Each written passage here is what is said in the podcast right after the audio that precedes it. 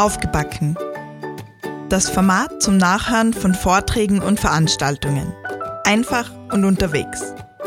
Präsentiert vom Podcast Schirmchen und Streusel und dem Verein Argument Utopie.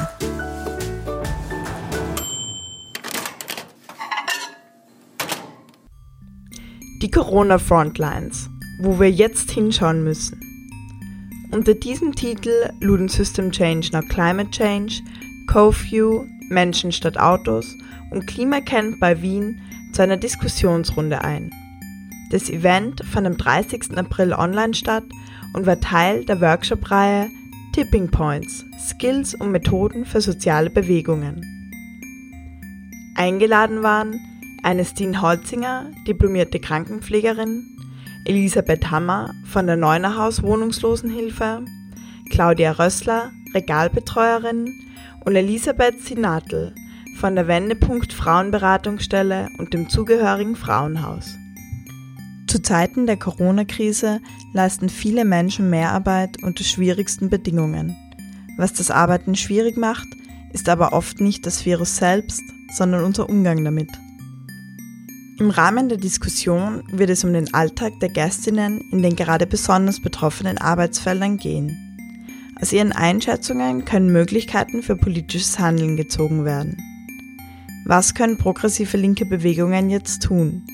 Wofür können sie sich einsetzen?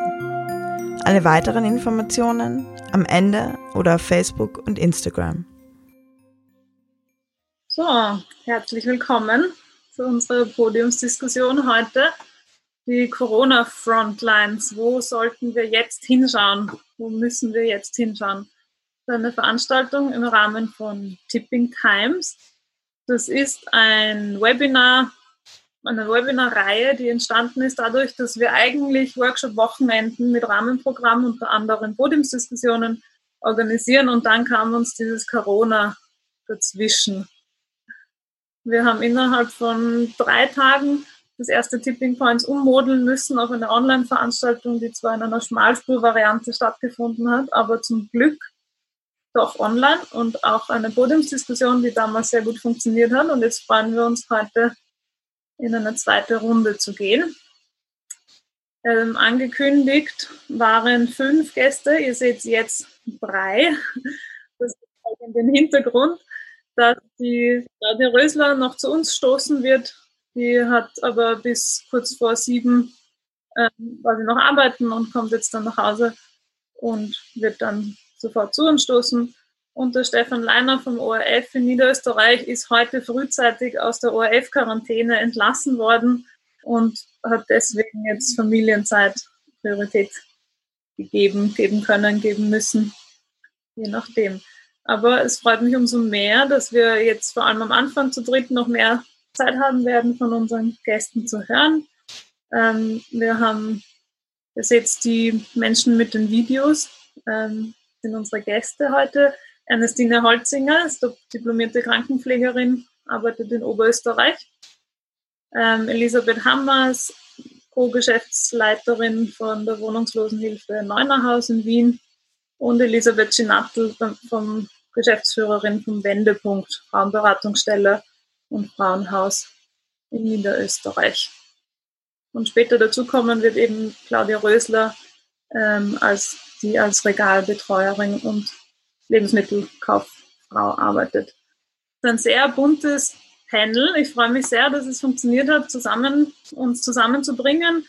Vielleicht kurz zum Hintergrund. Das Anliegen dieser Podiumsdiskussion war, authentische Berichte aus dem Leben jener Menschen oder einige dieser Menschen zu hören, die gerade in der Corona-Zeit besonders viel arbeiten.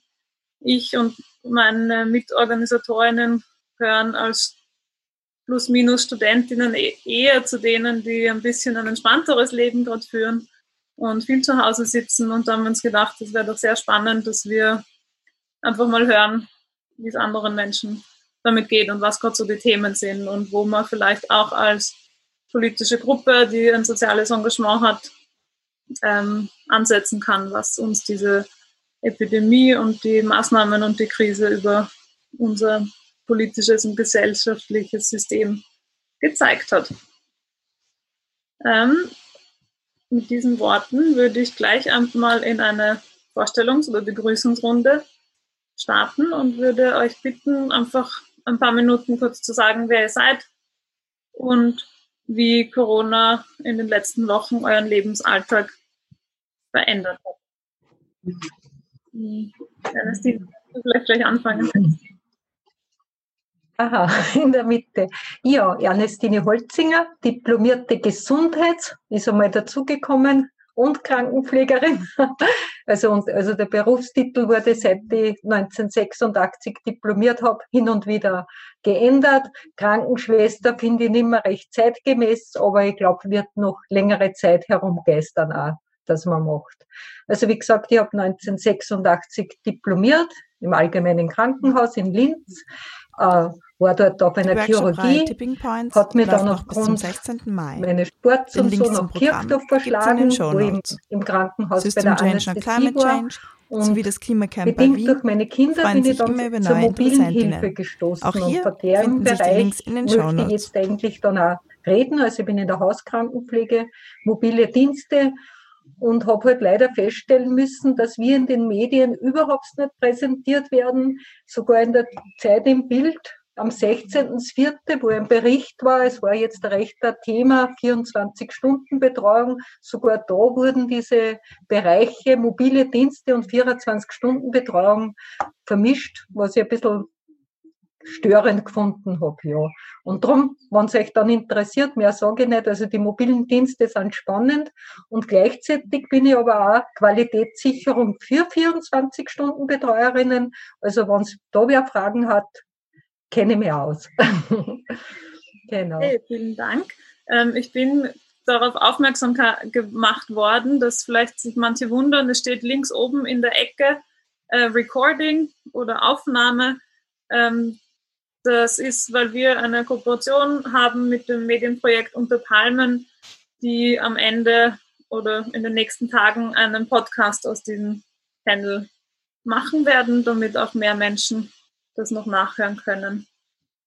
Ähm, es gibt außerdem zwei Mini-Interaktionsmöglichkeiten für unsere Zuhörer und Zuhörerinnen, nämlich einerseits den Chat vom Zoom, der, da steht eh auch schon von unserem Technik-Support, da geht es vor allem um technische Fragen, wenn ihr irgendwie nicht hört oder irgendwas zu leise ist oder es Fragen gibt, könnt ihr das dort reinschreiben.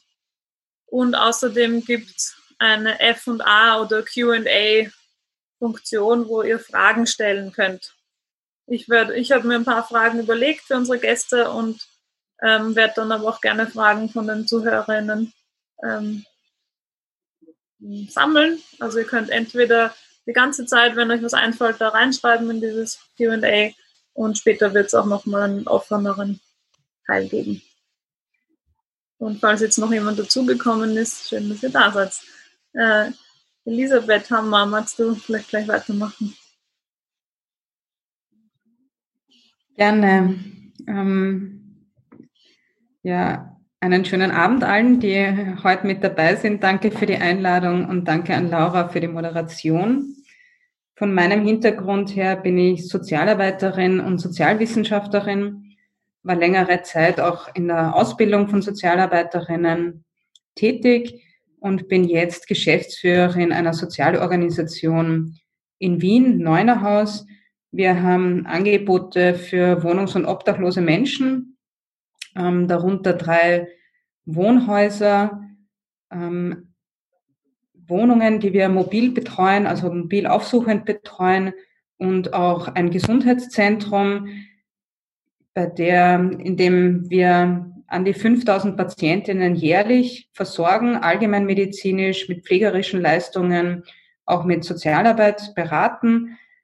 Da dieses Gesundheitszentrum steht offen wohnungslosen, obdachlosen und nicht versicherten Menschen. Ähm, meine Tätigkeit auch in der Geschäftsführung mit einer zweiten Kollegin, Daniela Unterholzner, hat sich sehr verändert ähm, seit Start der Pandemie weil wir versucht haben, unterschiedliche Themen abzuwägen, unterschiedliche Interessen auch abzuwägen. Einerseits einzuschätzen, was ist unser Beitrag für die soziale Infrastruktur für die Stadt Wien als Gesamtes in der Versorgung von wohnungs- und obdachlosen Menschen. Was ist unser Beitrag, den wir leisten können für Patientinnen, Bewohnerinnen, Nutzerinnen von Neunerhaus? Und was ist unser Anspruch auch ähm, für unsere Mitarbeiterinnen, sie auch ähm, weiterhin gut ähm, arbeiten zu lassen und auch gut bei ihrer Tätigkeit zu schützen? Vielleicht das mal für den Start.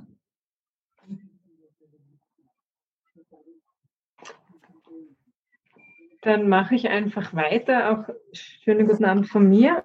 Ähm, danke auch für die Einladung. Äh, ich bin Sozialarbeiterin, ebenso wie die Elisabeth Hammer äh, und Psychotherapeutin. Und wie die Laura schon gesagt hat, äh, leite ich den Verein Wendepunkt Frauenhaus und Frauenberatungsstelle in Wiener Neustadt. Der Wendepunkt bietet eben eine Frauenberatungsstelle an und ein Frauenhaus ein Psychotherapieangebot. Ähm, ich merke so auch bei, den, bei der Vorbereitung zu heute, es, was macht Corona? Und das ist, glaube ich, genau der Punkt. Es verschwindet Alltag mit, also Arbeitsalltag mit privatem Alltag. Das finde ich ist eine große Herausforderung und ich glaube nicht nur mir geht so, sondern auch vielen anderen. Äh, also ich merke es auch in der Vorbereitung, es, es verschwimmt auch in dem, was ist meins, meine Erfahrung und was ist meine Erfahrung auch als Leiterin äh, der Beratungsstelle und des Frauenhauses. Ähm, mir ist insofern beruflich ähnlich gegangen, wie, wie Elisabeth gerade gesagt hat. Es ist um ein Abwägen gegangen äh, mit vielen Unbekannten. Das finde ich ist so ein Punkt gewesen, was sich auch unterschiedlichst von Woche zu Woche verändert hat. Äh, mit viel Information hereinholen und schauen, was, was heißt das für Mitarbeiterinnen, was heißt das für Klientinnen, was brauchen Klientinnen, was brauchen Mitarbeiterinnen, aber natürlich auch sozusagen der Auftrag, den wir uns ja auch selber als feministische Organisation geben, äh, was heißt das für die Gesellschaft und was kann ähm, eben auch unser Beitrag sein oder wo ist es wichtig, dass wir auch einen Blick darauf haben und wo gilt es uns zu vernetzen und nicht nur einen Blick darauf zu haben, sondern es auch öffentlich zu machen. Ähm, genau, das ist jetzt einmal soweit äh, zu dem Thema. Und äh, Überschrift ich mir gedacht, zu allem, zu Corona ist die Gleichzeitigkeit von allem. Als erstes Statement. Danke für die einleitenden Worte. Ich ähm, habe gleich eine erste Frage äh, an euch, die mich in, mir in den letzten Wochen, wie ich überlegt habe, was ich euch für Fragen stellen möchte, immer wieder im Kopf rumgeschwirrt ist. Es hat ja jetzt immer geheißen, ähm, nur die systemrelevanten Dinge bleiben offen und bleiben erhalten und laufen normal weiter. Ähm, das heißt, ihr habt viel gearbeitet in den letzten Wochen. Irgendwo heißt das, ihr seid systemrelevant oder eure Jobs sind systemrelevant. Und ich bin mir nicht sicher, wie ich mich fühle mit diesem Wort und würde gern das euch zurückspielen und euch fragen, wie fühlt sich das an, systemrelevant zu sein oder was bedeutet das überhaupt für euch? Ähm, ich fange mal an. Ähm, ich weiß nicht, ob wir systemrelevant sind, weil es uns niemand gesagt hat, aber wir meinen, dass wir es sind. Ähm, und ich glaube, es macht einen Unterschied, weil du das jetzt auch gesagt hast, Laura, ob mir eine Regierung sagen würde, ich wäre systemrelevant oder, oder die Einrichtung, für die ich arbeite, oder ich mache es aus meiner Haltung heraus. Ich merke, das macht einen Unterschied. Äh, wir haben uns dazu entschieden, es war auch überhaupt nie ein Thema, dass wir zusperren, äh, weil es etwas mit unserem Auftrag zu tun hat. Und insofern fühle ich mich wohl mit dem Begriff grundsätzlich. Wir, es ist wichtig, dass wir offen haben und das hat es auch gezeigt, weil wir ein kostenfreies Unterstützungsangebot für Menschen äh, zur Verfügung stellen, die das durchwegs brauchen könnten äh, und auch in Anspruch genommen haben und auch im, das, da nehme, greife ich vielleicht etwas vorweg, aber ich möchte es hier an der Stelle schon noch sagen, weil der ganze Bereich des Sozialen und des Psychischen, der psychische Aspekt in der ganzen, äh, in den ganzen letzten Wochen aus meiner Sicht viel zu kurz, aha, viel ähm, zu wenig, viel zu wenig äh, aus meiner Sicht Relevanz hatte, auch im, im, im öffentlichen Bewusstsein und auch seitens ähm, der Regierung aus meiner Sicht viel zu wenig Beachtung gefunden hat.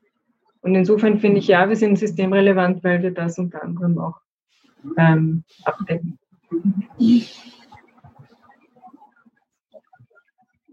Äh, Systemrelevanz, äh, ich glaube, wir in der in der Pflege wissen immer, wie wertvoll wir sind für die betreuenden Kunden. Also gerade jetzt in der Hauskrankenpflege und die mobilen Dienste, wir sind teilweise der einzige soziale Kontakt für die Menschen.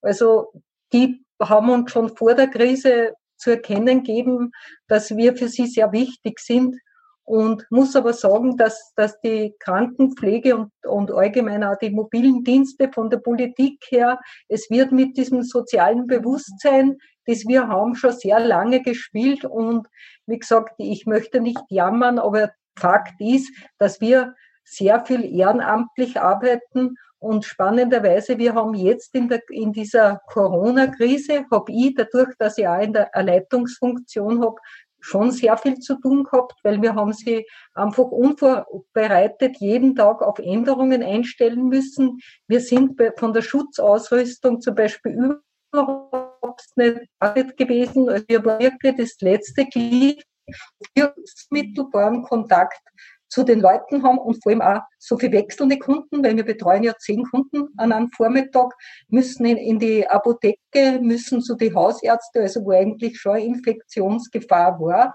Es war für die Mitarbeiter, die man dann natürlich schaut, zu schützen, nie das Thema, fast für keinen das Thema selber krank zu werden, sondern einfach, wir müssen schauen, dass unsere alten, gefährdeten Kunden nicht krank werden. Und da habe ich schon äh, ein bisschen traurig gefunden. Wie gesagt, wir haben dann reduziert voll richtig gefunden habe, dass man wirklich auf das Existenzminimum äh, nur mal die Betreuung durchgeführt hat. Äh, ist für die alten Leute ein Schock gewesen für manche, weil es die sozialen Kontakte so verringert bekommen haben und auch natürlich auch die pflegerischen Probleme, wie sie jetzt noch ein paar Wochen rausstellt, kommen, weil wir sind nicht umsonst sonst öfters dort. Und wir haben eben sogar weniger Stunden dann arbeiten dürfen, unsere Mitarbeiter. Und fürs die, auch wir haben gerade in der mobilen Hilfe viele Teilzeitangestellte, weil sonst das System gar nicht zum Aufrechterhalten wäre, die eben das machen, weil es kleine Kinder haben, die dann Betreuungspflichten gehabt haben. Für die mobilen Dienste ist kein Thema, dass sie zu Hause bleiben, dass die Freistellung gekriegt haben, dass, äh, weil es kleine Kinder haben. Kurzarbeit ist auch kein Thema gewesen. Also bei uns hat es so ausgeschaut, dass zwar mit wenigen Stunden die Arbeit gleich beendet haben, also einvernehmlich gekündigt haben, weil sie sowieso einmal im Sommer wechseln wollten, wo sie in ein Altersheim, wo sie mehr arbeiten können. Aber so hat der Alltag für unsere Mitarbeiter ausgeschaut. Also parat zu sein, aber wir kennen das im ganzen Sozialsystem immer schon. Man soll immer einspringen. Man muss teilweise für ein paar Stunden arbeiten, weil, weil Kunden ausfallen. Und äh, ja, wie gesagt, leider ist es, wie gesagt, keine, keine Kurzarbeit oder was. Man macht halt dann Minusstunden oder geht halt für einen Monat mit den Stunden wieder zurück. Und da ist für mich dann halt ein bisschen schrecklich, wenn ich immer von dieser Wertschätzung höre, die in den Medien so berichtet wird für einen Pflegeberuf. Wir machen alle die Pflege gern, weil wir würden wir nicht so lange durchhalten. Ist für uns dann, und das hat man so extrem gehört, das ist ein bisschen eine Verhöhnung eigentlich ja, aber wir lieben unsere Arbeit und die Kunden. Aber das System rundherum krankt schon lange vor der Corona-Krise. Das muss man einfach sagen. Und jetzt hat es halt ein bisschen gezeigt. Ja, gebe weiter. Ähm, dann schließe ich gerne an. Ähm, so wie die Debatte derzeit läuft, habe ich nichts dagegen, subsumiert zu werden mit den Tätigkeiten, die wir bei Neunerhaus erbringen, unter, unter der Überschrift systemrelevant, weil es zumindest ein Stück Aufmerksamkeit und Wertschätzung bringt. Inhaltlich ähm, und kritisch politisch bin ich mir nicht ganz sicher, ob ich da immer gerne mitgemeint sein möchte. Ähm, meine eigene Tätigkeit ähm, würde ich mal zweifeln, ob sie systemrelevant ist, aber sie ist organisationsrelevant. Ähm, für Neunerhaus war es ganz einfach wesentlich, dass, dass ähm, einzelne Menschen, die ein Pandemie-Team gebildet haben, sehr klare Entscheidungen getroffen haben und auch die Mitarbeiterinnen mit versucht, weise transparent mit, mit Informationen zu versorgen und für Stabilität und einen sicheren Rahmen zu sorgen, damit die ihren gegebenenfalls dann systemrelevanten Job ähm, machen können. Ähm, ich sehe die Tätigkeit bei Neunerhaus immer schon als Teil von etwas, was ich sagen würde, eine kritische soziale Infrastruktur ist, insofern als wir um, uns ums Thema Recht auf Wohnen und Menschenrecht auf Gesundheitsversorgung kümmern. Das tun wir immer schon. Und es ist für mich durchaus auch interessant zu sehen, dass über Corona diese Themen, die wir bearbeiten, Menschenrecht auf Wohnen, Menschenrecht auf Gesundheitsversorgung, jetzt eigentlich nochmal zusätzlich Rückenwind bekommen. Ähm, nichtsdestotrotz glaube ich, dass die Dynamik in unterschiedlichen Sozialorganisationen auch unterschiedlich war. Ähm, es gibt durchaus auch Bereiche, wo ich gehört habe, dass ähm, Personen in Kurzarbeit geschickt wurden. Ähm, es gibt aber andere Bereiche, wo auch aufgestockt wurde, das Personal. Die medizinische Versorgung bei Neunerhaus ist so ein Bereich, wo wir ähm, auch Personal aufgestockt haben, damit Menschen, die, die Husten, Angst haben, Corona zu haben oder ähnliches, auch niederschwellig einen Arzt aufsuchen können. Natürlich hoffen wir, dass das auch öffentlich finanziert wird im Anschluss. Ähm, ich war aber doch auch ähm, ähm, bedrückt oder schockiert, dass unterschiedliche Angebote in der Stadt Wien auch zurückgefahren wurden, die ich als, als Teil von so etwas wie einer sozialen Infrastruktur sehen würde, die Menschen ganz einfach auch das Überleben sichert und die basalen existenziellen Bedürfnisse ähm, befriedigen hilft. Da gab es unterschiedliche Gründe, warum das zurückgefahren wurde, ähm, die ich auch nicht alle kenne.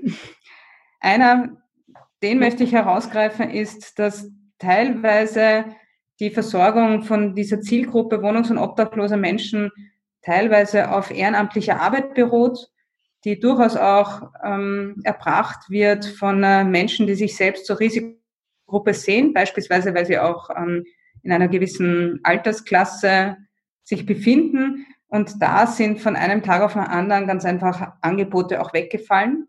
Also wenn wir hier von Systemrelevanz reden oder von einer Gewährung, nicht einer Gewährung, sondern in einer Einlösung eines Menschenrechts auf XYZ, dann äh, ist das für mich ein Hinweis, dass das nur dann stabil gehalten werden kann in Krisenzeiten, wenn es eine bezahlte Arbeit ist, die öffentlich finanziert wird, zu einem Großteil öffentlich finanziert wird. Jetzt, jetzt habt ihr alle viel von Ehrenamt und neuen Aufgaben ähm, gesprochen. Jetzt würde mich interessieren, was waren denn so die also neue Jobs, die ihr dazu bekommen habt, ungefragterweise. Also Ernestine, du hast jetzt ein bisschen angespielt auf die psychologische Betreuung vielleicht durch äh, für eure Kunden und Kundinnen oder Klientinnen. Ähm, ja, das war sehr viel intensiver, weil die natürlich, also es ist Schlag auf Schlag gegangen, die Ängste, die Angehörigen, die haben dann nur mal die Einkäufe vor die Tür gestellt. Wir sind dann doch noch zum Beispiel, weil ein Verbandwechsel ja doch notwendig ist, äh, gekommen und wir haben dann diese Ängste auffangen müssen. Und ja, aber wie gesagt, das ist immer ein bisschen Teil unserer Arbeit, die psychologische Betreuung. Darum sage ich ja, in der, in der mobilen Hilfe ist man einfach so beim Menschen vor Ort, dass man sich so an das System anpasst. Und wir haben halt auch Kunden, die wir wirklich schon länger betreuen. Da entsteht doch auch ein bisschen ein, ein Nahe- und Vertrauensverhältnis, dass das natürlich war, war, notwendig war, war, wir waren ihnen eine große Hilfe und wir haben einfach gemerkt, einerseits haben wir die Vorgabe gehabt, wir sollten die Zeit noch kürzer halten, wir sollen immer die Zeit kurz halten, weil ja die Kunden nur einen geringen Beitrag für die Unterstützung leisten und die Allgemeinheit das zahlt.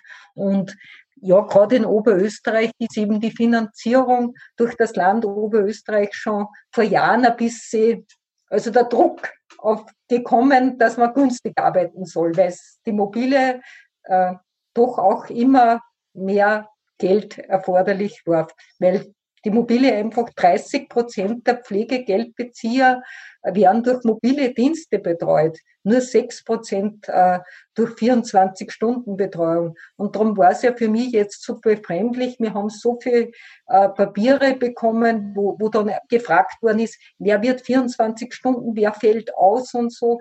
Äh, wo ich mir denke, es ist trotzdem natürlich für die Leute ist es um und auf, dass die Betreuung haben durch 24-Stunden-Betreuer. Aber der Großteil wird von den Angehörigen betreut, von selber alten Menschen. Also 80 Prozent werden von den eigenen Angehörigen gepflegt, mit Unterstützung der mobilen Dienste. Mhm. Hm. Und genau. es ist ja immer ein bisschen ein Balanceakt, wenn Themen sehr präsent sind in den Medien, wenn man sie dann selber noch einmal aufgreift, auch wenn es kritisch ist, gibt man ihnen halt doch noch mehr Raum. Deswegen habe ich jetzt gerade ein bisschen gezögert mit dieser Frage, aber ich habe mich jetzt doch entschlossen, dich nochmal zu fragen. Es war jetzt immer wieder in den Medien mehr oder weniger skandalös. Es werden jetzt Pflegekräfte eingeflogen, die dann zwei Wochen in Quarantäne sein müssen und das gleiche bei den ErntehelferInnen. Und gleichzeitig wird schon geredet vom Arbeitslosen hoch seit was weiß ich wann. War das wirklich so, dass hier Arbeitskräfte eingeflogen wurden im Pflegebereich? Für Niederösterreich wurden Arbeitskräfte eingeflogen. Also das, äh, da stimmen die Medienberichte schon, wird auch sehr kritisiert. Also ich bin ja für Oberösterreich zuständig. Also wie gesagt, welche Anbieterorganisation, das möchte ich nicht sagen. Also, aber wir sind, wie gesagt, ich habe sehr viel Arbeit gehabt da bin ich Hauskrankenpflege ein bisschen freigestellt worden, weil wir ja auch so mit zwei Teams gearbeitet haben, dass man äh, und ich eben die Einsatzleitung, Vertretung bin, dass im Notfall, wenn eben ein Team ausgefallen wäre, dass wir die Notversorgung für unsere Kunden weiter betreuen können hätten. Und da habe ich natürlich für meinen zweiten Teil dieser, dieser Qualitätssicherung 24 Stunden Betreuung war ich froh, dass ich frei gehabt habe. Alle Angehörigen waren besorgt, äh, alle Pfleger waren besorgt. Und de facto ist es so, es sind jeden Tag andere Regelungen gekommen.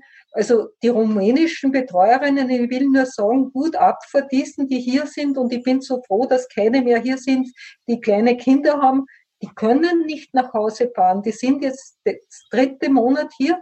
Also wenn die zum Beispiel schon einen Monat da waren, bevor dann diese Corona-Krise war, die sind seither ununterbrochen im Einsatz bei der Familie, wollen dort aber auch machen, weil sie können nicht nach Hause. Und sie brauchen, das muss man sagen, der finanzielle Aspekt ist trotzdem, wenn es sich nicht lohnen würde finanziell, auch wenn es unterbezahlt ist, würden sie nicht kommen. Mhm.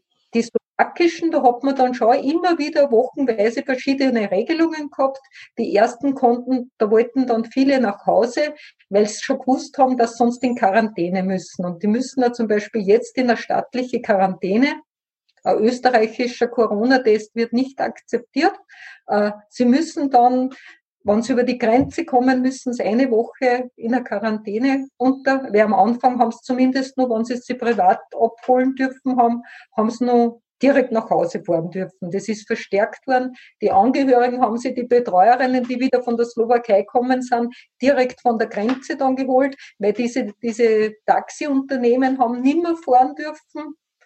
Also, aber wie gesagt, ich habe Glück, alle Kunden, die ich betreue, werden immer nur weiter betreut. Und alle Angehörigen haben nur gelacht, wie in den Medien gesagt worden ist, man muss jetzt diese Zivildiener, dass die 24-Stunden-Betreuung übernehmen. Ich glaube, die haben keine Ahnung, was 24-Stunden-Betreuung bedeutet. Wie gesagt, 24-Stunden-Betreuerinnen sind keine Pflegerinnen. Sie haben nur minimale Ausbildung, nicht so wie wir in den mobilen Diensten. Hin und wieder gibt es auch Diplomierte, aber die tun sich das um das finanzielle Geld kaum noch an. Und ja, wie gesagt, da muss man bei alten Menschen, also man muss den Haushalt managen, man, man muss an alten Menschen, die sind ja verwirrt, die sind teilweise aggressiv, also selbst die Angehörigen, viele haben gesagt, ich schaff's nicht, ich schaffe meine Mutter drei, vier Tage, aber länger halte ich das nicht durch. Und da möchte da hat dann die Regierung überlegt, Zivildiener einzusetzen. Also ich kenne eh keinen Zivildiener, der da wirklich in einem, in einem Altenheim ist, das was anderes. Da bin ich unterstützt in einem Team. Aber rund um die Uhr Betreuung mit Zivildienern, das irgendwie abfedern, ich glaube, das kann nicht funktionieren. Und ja. eingeflogen werden die aber auch in Vor-Corona-Zeiten, weil es in Österreich niemand machen will, das, was jetzt alle wertschätzen? Oder? Ja, also 24-Stunden-Betreuerin. es gibt eine österreichische Betreuerin bei unserer Organisation und wir haben 24 Betreuerinnen in diesem Pool.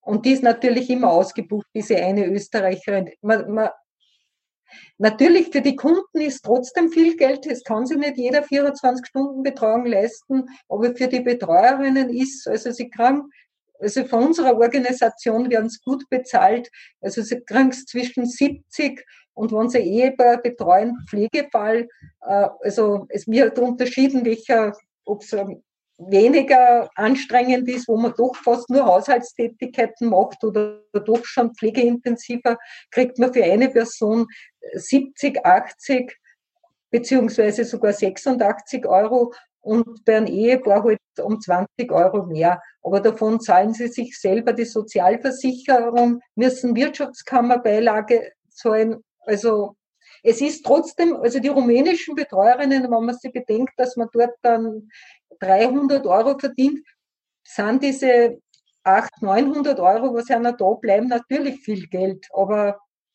es ist alles in Relation. Für eine Österreicherin, glaube ich, zu wenig. Oder Österreicher. ja. Okay, ähm, ich würde jetzt gerne einen kleinen thematischen Sprung machen, weil jetzt auch die Claudia Rösler zu uns gestoßen ist. Mhm. Ähm, wir haben verpasst von dir oder du von uns, dass du uns ein bisschen erzählst, was du machst und wie sich dein Alltag verändert hat seit der Corona. Also ich, ich, arbeite im Merkurmarkt, kann ich gerne öffentlich zugeben. Firma Merkur ist mein Arbeitgeber seit 15 Jahren. Und mein persönlicher Alltag hat sich überhaupt nicht verändert. Ich gehe weiterhin jeden Tag in die Arbeit. Ich habe weiterhin jeden Tag meine sieben, acht Stunden. Heute waren es neun, deswegen etwas später. Es, für mich persönlich hat sich überhaupt nichts geändert. Meine Kleine geht weiterhin in die Betreuung in der Schule, ist eine von zwei Kindern in der ganzen Schule, die betreut werden muss, ist jetzt nicht ganz so super, aber gut, es geht nicht anders. Mein Mann war vier Wochen Kurzarbeit, geht jetzt auch wieder arbeiten. Also im Prinzip für uns hat sich nichts getan also privat, persönlich, auch in der Arbeit. Klar, es ist mehr los, es war mehr los.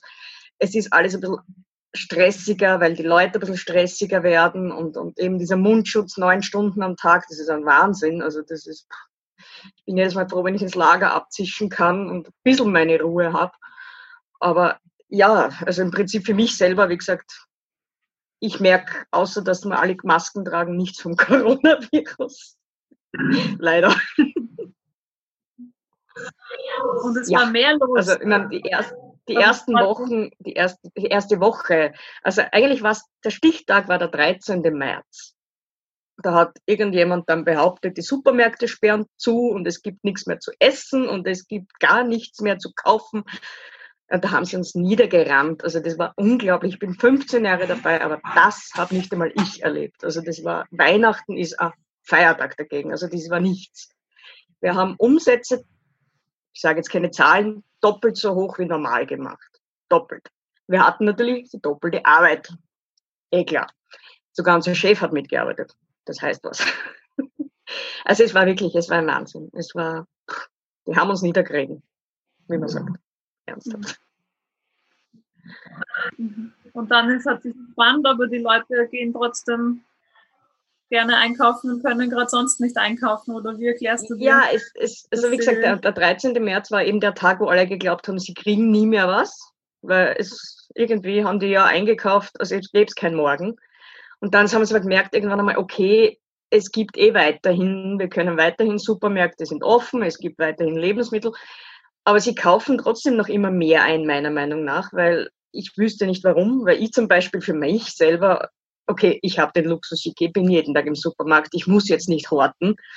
Aber auf der anderen Seite, ich hätte es auch nicht getan, wenn ich nicht im Supermarkt arbeiten würde, weil ich es einfach unnötig finde, so viel Zeug nach Hause zu schleppen, dass ich nach einem Jahr einem halben Jahr wegschmeiße, weil es irgendwie blöd ist. Ich meine, ich habe schon genug zu Hause, so ist es jetzt nicht, aber ich würde jetzt nicht Unmengen heimtragen. Und ich habe auch gemerkt, dass die Leute irgendwie so, so, so Sachen kaufen, die, die nie gekauft worden wären. Ich meine, Germ, mhm. das, das Thema Nummer eins momentan. Ich verkaufe im Monat, also ich verkaufe jetzt das in einem, einer Woche, was ich normalerweise in sechs Monaten verkaufe. Das sind Zahlen, da denkst du dir nur mehr, hallo, was ist da los? Was ist da passiert? Warum brauchen die Leute jetzt gern?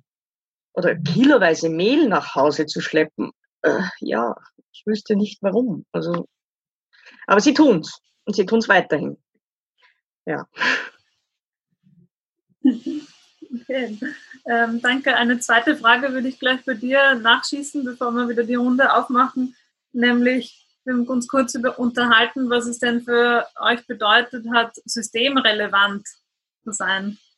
Es ist immer wieder geredet worden, nur die ganz wichtigen, systemrelevanten Sachen bleiben offen. Bedeutet das irgendwas für dich? Ja, ja und nein. Also mir hat es mehr bedeutet, wenn die Kunden zu mir gekommen sind und gesagt haben, danke, dass ihr das macht. Aber irgendwie ich wusste immer, dass mein Job jetzt nicht so unwichtig ist, weil man Essen brauchen die Leute. Ist einfach so. Gott, irgendwann wird es auch ein Computer erledigen können oder ein Roboter, keine Ahnung. Es hat ja vor 20 Jahren schon geheißen, in Zukunft wird die Wurst im Automaten eingespannt und dann wird es runtergeschnitten und du kriegst es fertig verpackt aus dem Automaten raus. Das ist natürlich nicht eingetreten, weil die Bedienung ist noch immer sehr wichtig für die österreichischen Kunden, muss ich dazu sagen. Aber ja, systemrelevant. Ja, also mir bedeutet das nicht wirklich viel, weil ich habe meinen Job mache ich jetzt gleich, wie ich ihn vor diesem ganzen Corona-Wahn gemacht habe. Sicher, das Dank, der Dank war größer, aber das hat sich inzwischen auch wieder gelegt, muss ich ganz ehrlich sagen. Also der mhm. Dank ist nicht mehr da. Das ist ganz wie früher. Ich werde genauso angeschnauzt, weil halt irgendein Produkt nicht da ist. Das war in der Zeit, in der einen eineinhalb Wochen war es besser, sagen wir so die haben sich einfach, die haben es verstanden, dass es nicht gab. Jetzt versteht kein Mensch, warum kein Germ da ist. Das ist einfach so. Und das ist wirklich, es ist das Thema Germ. Es ist sonst alles da, aber das Thema Germ ist furchtbar. Also ich kann das Wort nicht mehr hören. Aber ja, ist so. Okay, dann äh, frage ich euch jetzt nicht, ob ihr heimlich Germ gehortet. Ach, zwei Packungen.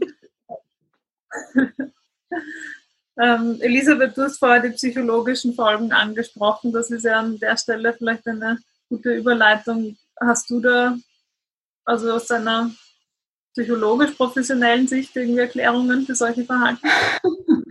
Gerne. ist jetzt interessant. Sorry, Sorry äh, leider nicht. Ähm, aber ähm, ich möchte gern anderes einbringen. Ähm, auf, eigentlich glaube ich, war die Frage auch ursprünglich mal, wie sich mein Alltag äh, verändert hat. Ich, das, was ich einbringen möchte, ist, mein Alltag hat sich radikal verändert. Ich hätte nie gedacht, dass ähm, meine, mein Stellenprofil inkludiert, dass ich ähm, gemeinsam mit ein paar Kolleginnen täglich dafür verantwortlich bin, Listen zu checken, wie viele Masken und Schutzmaterial vorhanden sind an wen man welche Meldung schickt, um genügend Schutzmaterial ähm, auch vor Ort zu haben. Das ist durchaus wahnsinnig verantwortungsvoll. Ähm, man kann das gar nicht unterschätzen. Das ähm, Schutzmaterial muss auch gelagert werden in Räumlichkeiten, die wir eigentlich nicht hatten, im Sinne dessen, dass sie auch nicht zugänglich sein dürfen für ähm, alle Personen. Ähm, ich hatte bislang eine Tätigkeit, die sehr stark mittel- und langfristig orientiert war, die sehr stark auch projektorientiert ähm, ausgerichtet war, Monatspläne, Jahresplanungen, die man auch in Projekten abarbeitet. Derzeit bekomme ich Tagesberichte aus den einzelnen Angeboten. Das war insbesondere am Anfang total wichtig, weil wir beispielsweise im Gesundheitszentrum wohnungs- und obdachlose Menschen hatten, die vor Hunger vom Stuhl gefallen sind. Nicht, weil sie krank waren, auch nicht, weil sie Corona hatten, sondern weil sie hungrig waren. Und da war es schon wichtig, dass wir sehr engmaschig auch monitoren, wie geht es den ähm, Nutzerinnen, wie geht es den Mitarbeiterinnen. Zwei Sachen, die mich sehr ähm, berührt haben, auch möchte ich anführen. Das eine ist, dass ich viel aufmerksamer wurde auf Belastungssituationen von mir selber und von denen, mit denen ich im Krisenstab war oder von Mitarbeiterinnen, ähm, die ähm, in, in äh, beispielsweise im Gesundheitszentrum, also mit Nutzerinnen gearbeitet haben, so nah waren mir diese, diese, auch diese Verschränkung zwischen den privaten Belastungssituationen und den beruflichen Belastungssituationen noch nie, dass wir auch, ähm, dass ich auch als Geschäftsführerin de facto mit jeder Mitarbeiterin, mit der ich ins Reden gekommen bin, auch vorher frage, machst du dir gerade um wen Sorgen? Ja, wie geht's dir denn privat? Wie bringst du dein Kind unter? Ähm, und ähnliches. Ähm, hat dein Mann, hat dein Freund noch seinen Job? Das ist nichts, was ich sonst in der Alltagskommunikation beruflich an den Anfang stelle. Aber ähm, in den letzten Wochen war das so. Das hat auch etwas mit den Beziehungen in so einer Organisation gemacht und auch verändert. Und um das noch zu verbreitern gewissermaßen, ähm, ähm, Neunerhaus hatte letztes Jahr einen Slogan, der ging in etwa so, dass das Leben von wohnungslosen und obdachlosen Menschen gar nicht so weit entfernt ist wie unser aller Lebenssituation.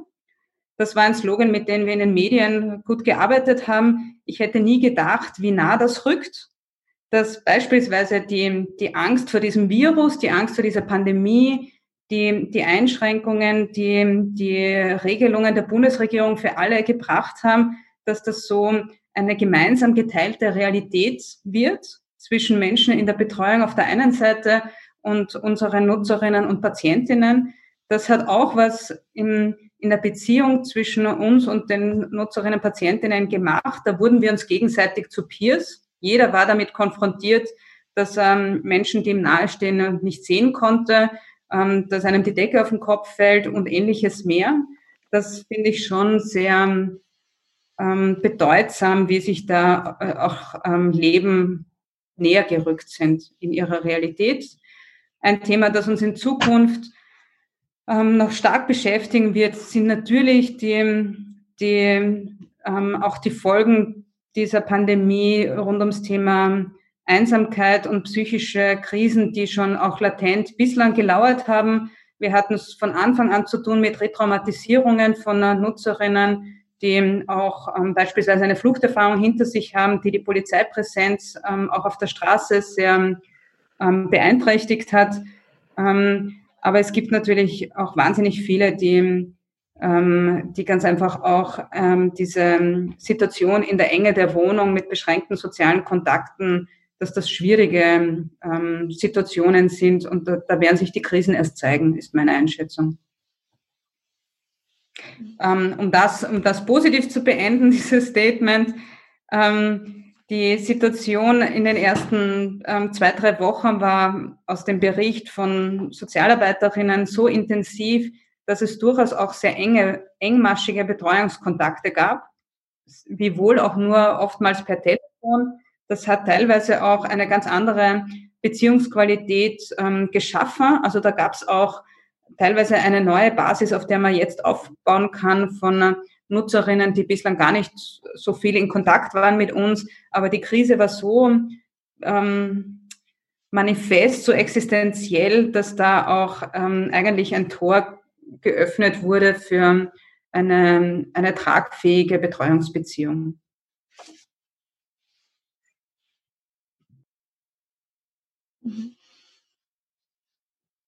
Mhm. Andere Elisabeth, wie habt ihr das wahrgenommen mit euren Klientinnen?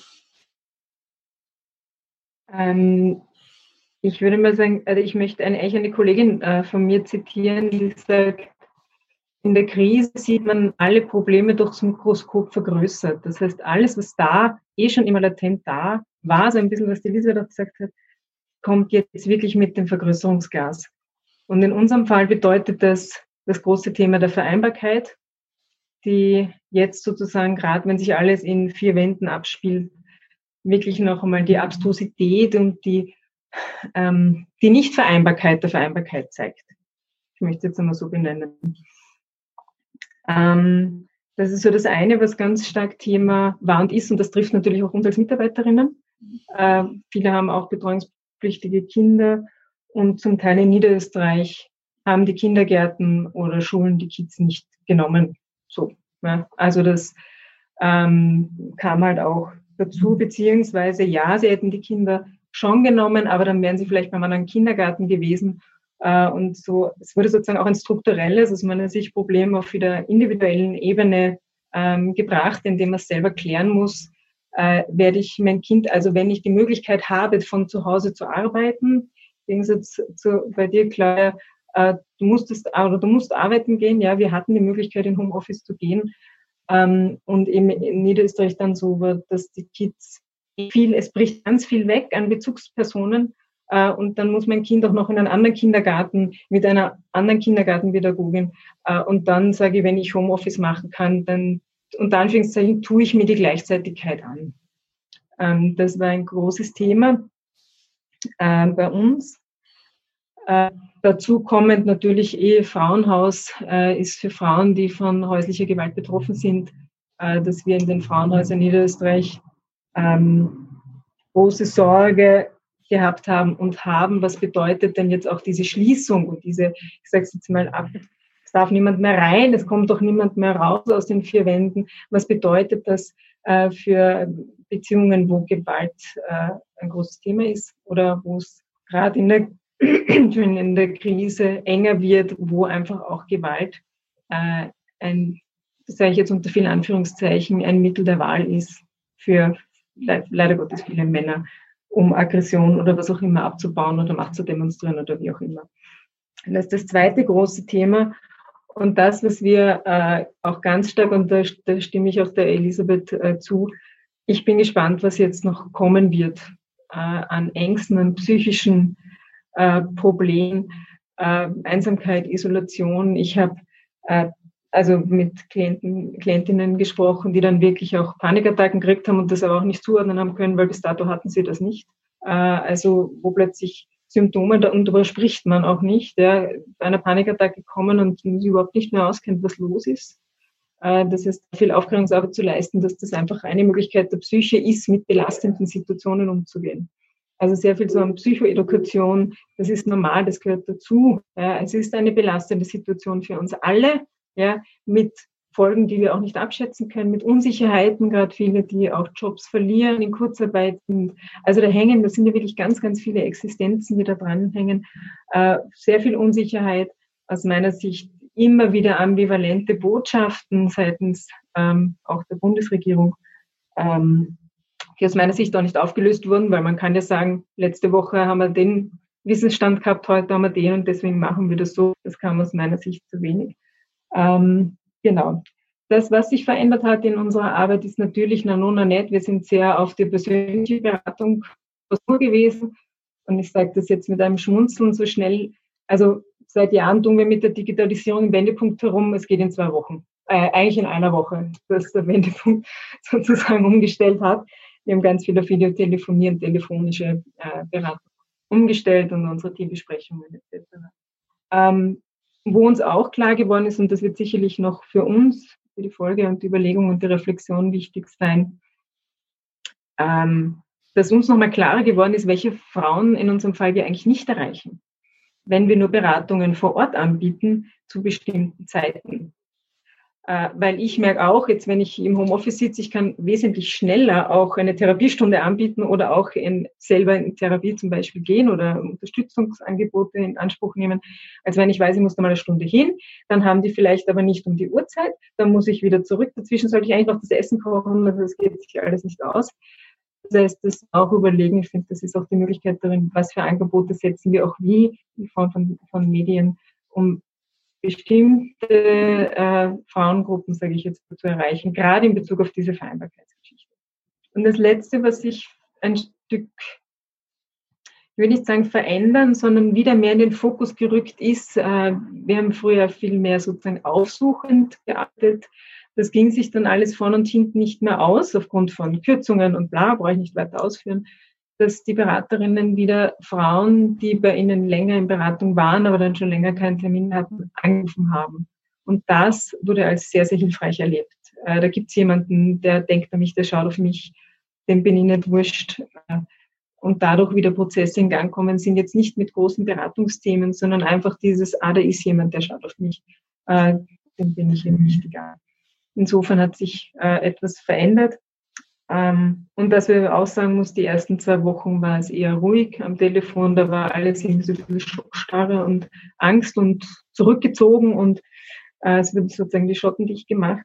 Ähm, das verändert sich jetzt und wir merken eine ich meine, Verbreiterung des Themenspektrums, weil, so wie die Elisabeth auch gesagt hat, viele Einrichtungen, die auf Ehrenamtlichkeit aufgebaut waren und auf unterschiedlichen Gründen jetzt nicht mehr arbeiten, wo die Frauen nicht mehr dort andocken können, sondern gleich zu uns kommen ähm, und da Unterstützung finden, die sie sonst äh, woanders äh, gut finden können, aber in der jetzigen Zeit es sie nicht finden können, weil es nicht vorhanden ist oder weil es zu ist oder. Ich erinnere an der Stelle gerne, dass auch unsere Zuhörerinnen Fragen stellen können, entweder in dem QA Fenster unten oder im Moment gerne auch im Chat. Es kann, können Fragen an alle sein oder an Einzelne und ich werde die dann gerne weiterleiten. Ähm, Habe aber sonst auch ähm, schon eine zugeschickt bekommen mit einem positiveren Twist. Was ist denn leichter geworden für euch in eurem Arbeiten und Wirken seit der Corona-Krise? Gibt es da irgendwas? Für mich schon. Ja? Ja, wie gesagt, dass es nun endlich möglich ist, zum Beispiel, dass man Rezepte, viele Leute haben ja Dauerrezepte, wo man extra hinschauen muss, für Zeitverwendung und für alte Leute, wo wir das dann erledigen müssen als mobiler Dienst, dass man das jetzt telefonisch oder per E-Mail erledigen können hat. Das ist sofort in die Apotheke weitergeleitet worden und man hat das abholen können. Also sehr praktisch. Das könnte ruhig beibehalten werden, weil das würde ich ja schon lange empfehlen, dass das ja sehr gut wäre, weil das sind wirklich Dauermedikationen, die, die jedes Monat benötigt werden. Und wo man auch in der Grippezeit Infektionsgefahr eingeht. Und darum sage ich ja, das Corona-Thema, wir von der Pflege, für uns ist Hygiene sowieso kein Thema, das, das beachten wir immer. Äh, natürlich ist das ganz ein anderes Virus und da möchte ich auch sagen, ich habe die Maßnahmen äh, sehr gut gefunden von der Bundesregierung, dass man da einfach wirklich strikt das reduziert hat, die Kontakte. Aber wie gesagt, die sozialen Folgen sind sicher schon auch beachtenswert. Das äh, hast du, Elisabeth, vorher auch erwähnt, wie schnell auf einmal Digitalisierung funktionieren kann, nicht nur in einzelnen Organisationen, sondern auch eben vom ganzen Staat gefühlt, also AMS-Meldungen und so geht ja auch jetzt alles online. Da ist natürlich dann die Frage, wie nachhaltig sich das verändert oder ob vieles davon auch wieder rückgängig gemacht wird. Ähm, also für mich waren die ersten paar Wochen dieser Pandemie durchaus auch ein Window of Opportunity für soziale Innovation die Entscheidungsträgerinnen, mit denen wir äh, laufend auch in Kontakt sind, waren entscheidungsfreudiger.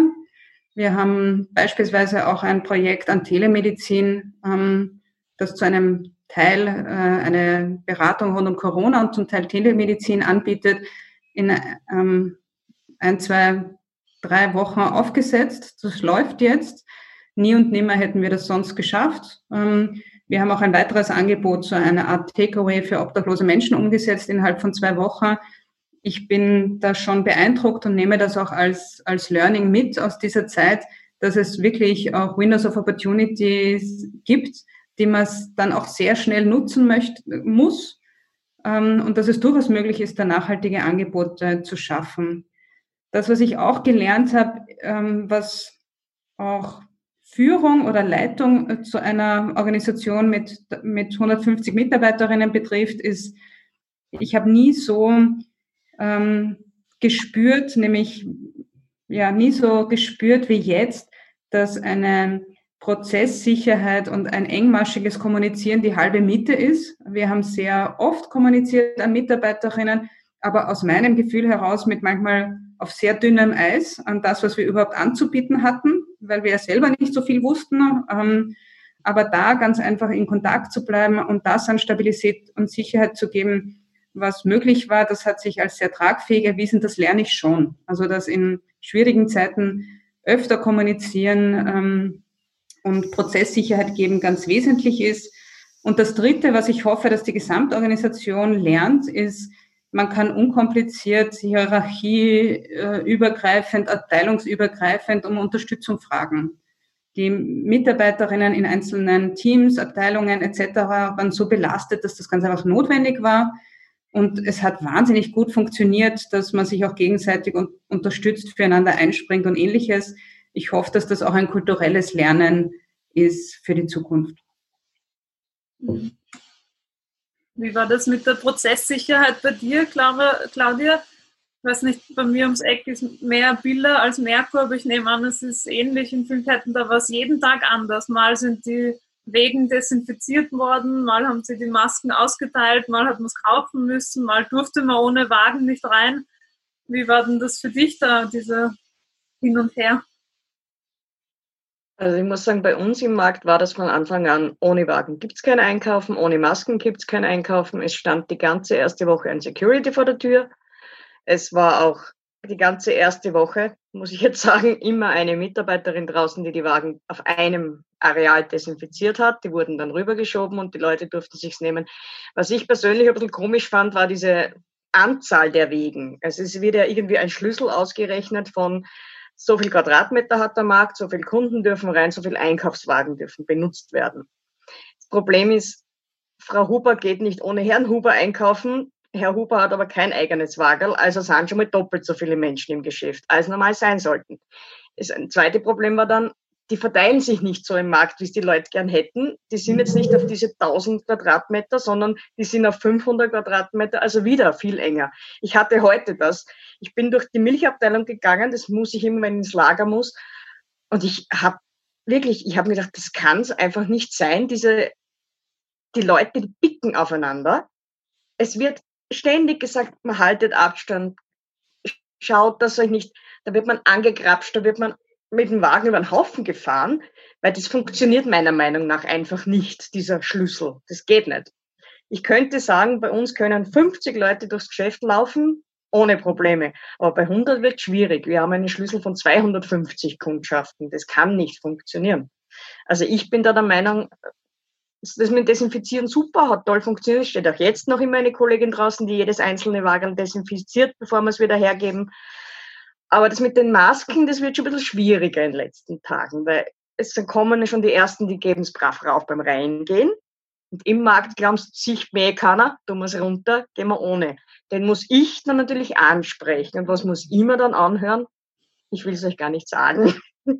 Von Beschimpfungen über, wer bist du, dass du mir das sagst? Also da, da fühle ich mich dann schon ein bisschen, nur ich muss, ich muss ihn ansprechen. Sicher, ich kann für jeden Kunden meinen Chef rufen, nur der kriegt dann irgendwann einen Burnout. Also das kann ich mir auch nicht antun. Und wie gesagt, es ist, ja, und die Frage zu beantworten, ja, es ist, es ist schwierig mit den Menschen momentan, aber jeder müsste sich ein bisschen mehr zusammenreißen, dann wird es besser gehen. Jetzt hast du gesagt, den Chef rufen. Hat der denn das entschieden? Ob jetzt der Einkaufswagen da desinfiziert wird oder dort oder kommt das auch von der Regierung? Nein, das kommt aus der Zentrale. Das gibt bei uns alles die Zentrale vor. Also es gibt bei uns fast nichts, was der Chef selber entscheidet. Da kriegst du in der Früh ein Memo, da steht drinnen, das und das und das wird gemacht. So muss es gemacht werden und daran müssen wir uns einfach halten. Mhm. Und da gab es da irgendwie Organisationen intern, ihr seid ja sicher recht viele über Betriebsrat oder so, oder ja, wir haben zwar einen ganz tollen Betriebsrat, aber nee. Also wir für, für uns selber, wir hatten am Anfang keine Desinfektionsmittel für uns persönlich. Also es gab keine Masken, es gab keine Desinfektionsmittel, es gab, äh, ja, sie haben für die Kassiererinnen dann so, ich muss jetzt sagen, so wie Bauhelme mit Visieren vorne besorgt. Also wenn du mit dem an der Kasse sitzt, da erstickst du. Also das kannst du nicht machen. Es hat etwas alles etwas zu lange gedauert mit Plexiglas. Die Mitbewerber waren schneller. Das war bei uns wirklich wieder dies, eben dieses, wahrscheinlich eh dieses Problem, dass alles von oben entschieden wird, dass nicht jeder Markt alleine entscheiden kann. Sicher, es rennt dann auf unsere Kosten. Es wird von unserem Budget sozusagen diese ganzen Sachen werden von unserem Marktbudget abgezogen, aber entscheidend uns trotzdem die in der Zentrale. Und da können wir, also soweit ich da Einblick habe, natürlich muss ich jetzt sagen, entscheiden wir nicht viel selber. Das ist leider mhm. so. Für das sind wir zu groß. Bei 140 Märkten, wenn da jeder tut, was er will, geht es wahrscheinlich auch gar nicht anders. Ähm, jetzt ist eine Frage gekommen von einer Zuhörerin. Erstmal mit einem vielen Dank an euch alle. Es ist sehr interessant und spannend. Ähm, und jetzt ist ja diese Krise irgendwie zumindest vorerst schon langsam wieder am Abflachen und manche Leute, vielleicht kann Elisabeth, kannst du wieder Wochenberichte anhören und nicht jeden Tag. Ähm, und da ist jetzt die Frage, was sollten oder was sind die Prioritäten in der nächsten Zeit? Sowohl für euch selbst am Arbeitsplatz als auch, was würdet ihr euch politisch wünschen? Hintergrund ist auch, glaube ich, unsere Zielgruppe, unser Bewerbungsgebiet sind viele Menschen, die politisch oder so, sozial aktiv sind, die gerne wissen wollen, wie kann man euch unterstützen, wie kann man im System was verändern, wie kann man diese Krise, diese Windows of Opportunity nutzen. Ähm, ich möchte gern zwei Dinge ansprechen und von Elisabeth zu Elisabeth, schön, dass du dabei bist. Ähm, die Dinge, die ich ansprechen möchte, eine Sache, die mich sehr beschäftigt, ist, dass aus meinem Erleben heraus, so wie ich in dieser Krise auch meine Funktion ausgefüllt habe, ähm, dieses ganze Ding spürt sich so an wie eine autoritäre Wende. Ähm, einerseits auch, weil Krisenmanagement, so wie wir es dann doch gemacht haben, autoritär de facto funktioniert. Egal wie sehr wir hineinhören in die Organisation, wie viel wir uns ähm, Feedback holen von Mitarbeiterinnen, ähm, am Ende in der akuten Krise haben wir in diesem Pandemie-Team Entscheidungen getroffen und ähm, die kommuniziert sehr engmaschig.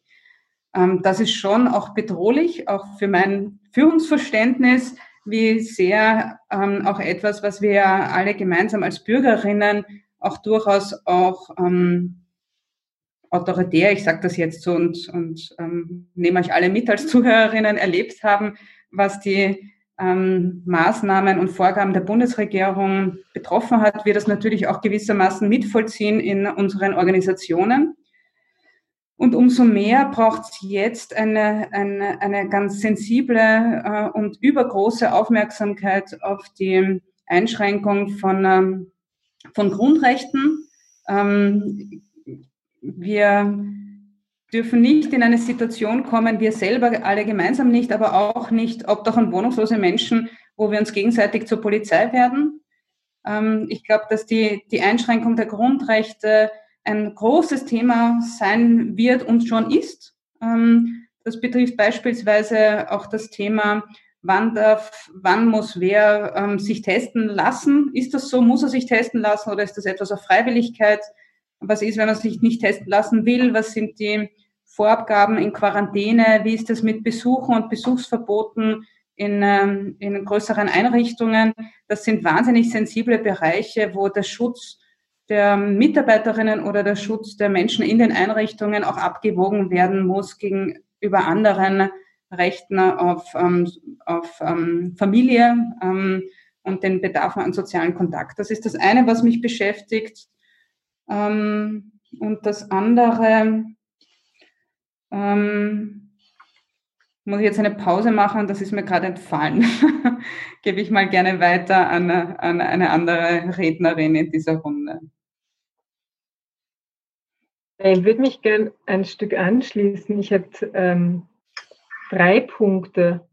Das eine aus meiner Sicht, was so deutlich geworden ist, dass äh, die Wichtigkeit des Sozialstaates im Großen und Ganzen, denn, äh, damit meine ich auch Gesundheit, das packe ich da jetzt hinein, dass es ähm, wichtige Bereiche gibt, äh, wo es wichtig ist, dass der Staat diese auch finanziert, ausreichend finanziert und das wäre etwas, was wir daraus lernen könnten.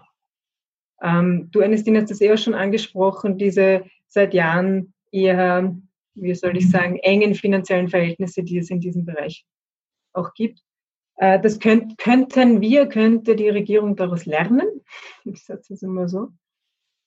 Ähm, und das ist so meine grundsätzliche äh, oder mein grundsätzlicher Zugang. Äh, was ist das, was ich daraus mitnehme, was, was, wir, was ich als Person daraus mitnehme, was wir als Organisation daraus mitnehmen, aber was sozusagen als Gesellschaft und allalong in der Hoffnung natürlich, was nimmt die Politik auch daraus mit und welche Prioritäten setzt sie. Ähm, und äh, da schaue ich ein Stück mit Sorge darauf, ähm, muss ich ehrlich gestehen, wenn ich einerseits höre, es gibt eh gut 34 Milliarden über Nacht beschlossen für die Wirtschaft. Und gleichzeitig höre ich aber, es werden Konzerne entlastet und äh, Arbeitnehmerinnen in Bezug auf Steuern. Und dann frage ich mich, und das ist jetzt eine simple Wirtschaftsfinanzrechnung, woher nehme ich das Geld? Also ich stelle mir das jetzt wieder in meiner kleinen Organisation vor. Ich sage zur Frauenministerin, ich brauche die 3000 Euro nicht, sprich, ich hole mir kein Geld ab. Die lassen Sie bitte bei sich. Ich stocke die Stunden äh, der Mitarbeiterinnen auf. Und dann frage ich mich, wo ich einsparen kann, weil ich muss das ja irgendwie diese, keine Ahnung, 7, 8, 10.000 Euro irgendwo herkriegen. Bei uns sind es andere äh, Beträge. Ähm, ja, dann wird mir einfallen, Fortbildungen zu streichen, Supervision zu streichen, Klausur zu streichen. Wir haben keine Investitionen mehr. Also wo geht's her? Und da ähm, blicke ich mit Sorge darauf, wenn Sie jetzt das äh, Regierungsprogramm umsetzen wollen, weil mein, okay, ja, das ist meine Sorge, dass, die, dass der, dieser Sozialstaat mit Gesundheit äh, inkludiert natürlich ähm, zwar super hochgejubelt wird, aber dann eigentlich die Rechnung selber zahlen muss. Mhm. Der Sozial- und Gesundheitsbereich. Ähm, das ist so meine in Bezug auf, auf, auf diese Frage. Äh, und bei den Grund- und Menschenrechten, äh, ja, wir haben vieles auch entschieden, auch im, im Wendepunkt in unserem Team. Äh, aber ich glaube, das Um und Auf ist die Kommunikation. Und da schaue ich mit Argusaugen drauf, wie läuft die Kommunikation. Und die hätte aus meiner Sicht seitens der Regierung besser laufen können. War manches ein bisschen intransparent ähm, und hat auch viel Unsicherheit geschürt und Ängste. Und diese Ängste spüren wir jetzt auch schon bei Klientinnen, also in meinem privaten Umfeld, weil es nicht klar kommuniziert wurde. Das ist das, was ich vorher gemeint habe, mit eine Woche ist das, dann wird das beschlossen, die nächste Woche was anderes und es wird nicht dazu gesagt, wir haben jetzt neue Erkenntnisse, die schauen so und so aus und deswegen entscheiden wir uns jetzt dafür. Anfang waren die Masken ein vollkommener Topfen. Jetzt müssen wir es tragen. Hm. Aber es wird nicht dazu gesagt, was sind die neuen Erkenntnisse, warum, wie kommen wir zu dieser Entscheidung. Ich finde, wir haben ein Recht zu erfahren, wenn schon von oben was kommt, zu erfahren, warum. Und das ist aus meiner Sicht nicht immer sehr gut kommuniziert worden. Und ich habe es glaube ich, vieles gut angehört, äh, um informiert zu sein in Bezug auf mich und meine Organisation natürlich. Mhm. Und jetzt höre ich lieber auf, weil sonst rede ich bis morgen in der Früh. ja, ich würde mich anschließen auf diese Freiheit dem Schutz, also weil es eben geht, weil ich mir denke, ja, Impfung wird dann ein Thema werden, wo ich mir denke, wie weit, ja, wie gesagt, das, als Krankenpflegerin, die bin ich teilweise Befürworterin, aber kann auch äh, Impfgegner verstehen und denke mir einfach auch gerade, ich denke mir, das, das Pflegepersonal wird eines der ersten sein, die diesen ganzen Zwang unterworfen werden, aus Gefahr. Einerseits schon ersichtlich, aber trotzdem auch, wie weit habe ich noch eine Selbstbestimmung auch äh, das mir Sorge macht. Dann das nächste ist, was wir unbedingt aus dieser Krise lernen müssten, weil zum Beispiel ich kenne ja schon das ganze letzte Jahr einen Medikamentenengpass, diese Auslagerung, dass so viel im Ausland produziert wird, dass man so abhängig wird und dieser wirkliche Engpass an Desinfektionsmitteln, an Schutzausrüstung. Es ist peinlich, dass man als Europa also die Europäische Union könnte in diesem Fall, müsste gestärkt werden, dass man sie da selbst versorgt und dass wieder was rückverlagert würde, was einfach für viele Aspekte besser machen würde auch von dem Sozialen, dass man wieder Arbeitsplätze schafft bei uns auch, dass die Ausbeuterei endet. Also das wäre mir ein großes Anliegen. Was, was ich mir auch denke, ist, aus Umweltschutzgründen einfach, ich denke mir, jetzt wäre die Chance, von diesen billigen Flügen endlich abzukommen. Also die habe ich immer kritisiert, dass ich nicht sehen kann, dass, dass ich billiger nach, nach London fliegen kann, als wie dass ich von Oberösterreich nach Wien mit dem Zug fahre. Also an dem könnte man arbeiten, wenn man in der Krise einfach gesehen hat, also dies, dieser Virus ist durch diesen extremen globalen äh, äh Unterwegssein einfach schon sehr ausgebrochen und so schnell verbreitet worden. Ich bin, ich liebe Reisen und jeder soll reisen, so heißt es nicht, aber dieses kurzfristige Reisen, dass man es ein bisschen überdenkt, und ich denke mir, vielleicht tut das dann im Klima zumindest gut. Gell? ja. Und ja, für die Pflege könnte ich nur sagen, dass man nicht nur in dieser Krisensituation auf die Pflege schaut, sondern wirklich die Bedingungen so macht, dass es allgemein besser wird. Also wie gesagt, das ist kein Thema, dass wir jetzt so überlastet worden sind. Wir, wir sind schon seit Jahren überlastet, haben zwingend Personal, werden zu wenig bezahlt. Also gerade die mobilen Dienste werden also wären nur ein bisschen schlechter bezahlt. Es wären gerade die Verhandlungen gewesen, wo dann auch die Demonstration, es war ja spannend, wäre noch sogar noch geplant gewesen. Ich, wäre nicht hingegangen, weil ich schon gesagt habe, ich sehe es nicht gut, wo man schon diese Gefahr des Covid-Virus weiß, dass ich dann noch zu einer Menschenansammlung gehe, ist dann eher Stunden vorher abgesagt worden und wir sind wieder sehr schlecht. Also die 35 Stunden Wochen fürs Pflegepersonal, weil in einer mobilen schafft man 40 Stunden nicht. Man müsste immer geteilte. Die Neuen äh, müssen teilweise in der Freizeit eben zum ersten Kunden und wieder heimfahren, haben oft aber nur eine geringe Kundenanzahl. Also müssen, also am Wochenende zum Beispiel müssen wir arbeiten, einen verbinden. Und wenn ich dann eine Mitarbeiterin habe, die da ohne Fahrzeit und Kilometergeld das erledigt, ist das einfach eine Frechheit. Und auf das müsste unbedingt geschaut werden. Also da ist Oberösterreich das Land sehr streng mit diesem Normkostenmodell. Sie müssten sich das überlegen, weil jeder Handwerker bekommt die erste Anfahrt, wann der Arbeitsort verschieben ist, nur bezahlt ja, vielleicht hilft's was. genau. Claudia, was würdest du dir wünschen von uns? Du hast gesagt, du fandest es schön, dass wir das organisieren. Und ja, ich finde ganz, ganz, ganz toll, dass ihr das überhaupt macht, dass sich junge Menschen in der Politik engagieren und dass sie da so was weiterbringen wollen. Ich meine, ich sage jetzt nicht, dass ich zu alt bin in dem Sinn. Man ist nie zu alt, um etwas zu ändern. Habe ich in meinen letzten Jahren gelernt auch durch meine Anna. Und äh, also ich würde mir einfach wünschen, dass es wirklich auch bei uns mehr wertgeschätzt wird, was wir eigentlich tun. Und, und ich ganz ernsthaft, ich möchte einfach mehr Geld für das, was ich tue. Weil das, ich bin ja schon eine von denen, die relativ gut verdient. Also ich bin ja keine, kein frisch gefangte, sondern ich bin 15 Jahre und länger im Handel. Ich verdiene ja schon relativ gut. Also ich meine, es ist jetzt kein Haus bauen, aber es ist ein gutes Auskommen. Aber wenn ich jetzt einen jungen Menschen bei uns einstelle, die verdient netto im Monat 1140, glaube ich. Das ist eine Frechheit. Sorry, das ist kein Geld. Das, was macht ein junger Mann, der eine Wohnung zum Zahlen hat, der vielleicht sogar eine Freundin, ein Auto hat mit 1140 Euro? Ich meine, sorry, Nein, aber unsere Aktionäre bekommen jetzt ja 20 Prozent Dividende, weil wir haben ja die Zahlen wieder erreicht. Und wer erreicht die Zahlen? Wir. Wir, die kleinen Verkäuferinnen Verkäufer, die Regalbetreuer, die Putzfrau.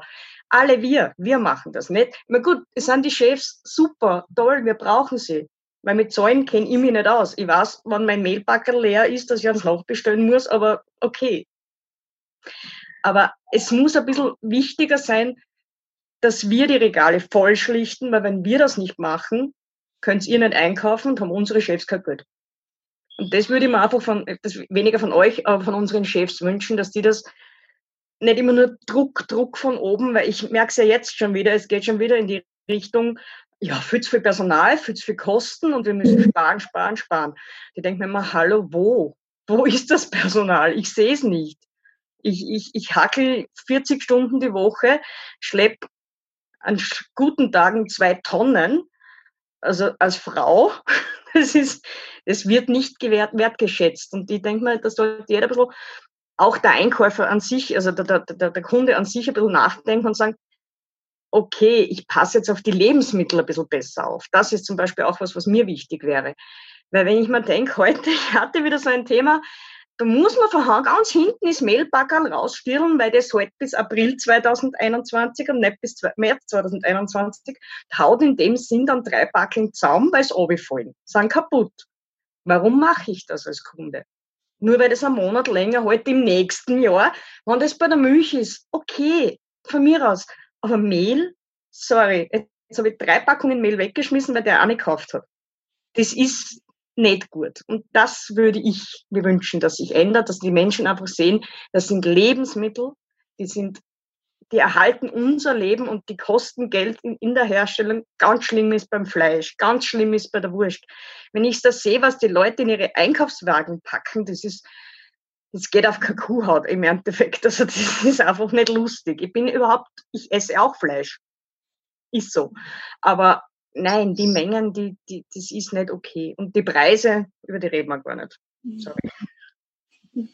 Ja, jetzt hast du ein paar gute Stichworte geliefert, Preise und wie viel bekommen die an der untersten Ende der Pyramide und wie viel bekommen die oben. Da kam jetzt noch ein Hinweis von einer Zuhörerin, es gibt von Attac gerade eine Kampagne zum Corona-Lastenausgleich, wo mhm. gefordert wird, dass ähm, auch reiche Personen und Unternehmen da zur Hand gezogen werden. Ich habe den Link in den Chat gepostet, falls sich das jemand anschauen möchte. Also ich habe versucht, ein bisschen mitzuschreiben und ähm, bei den Themen, die da jetzt so aufgekommen sind, was wir tun sollen, ich versuche es von hinten anzufangen, nochmal.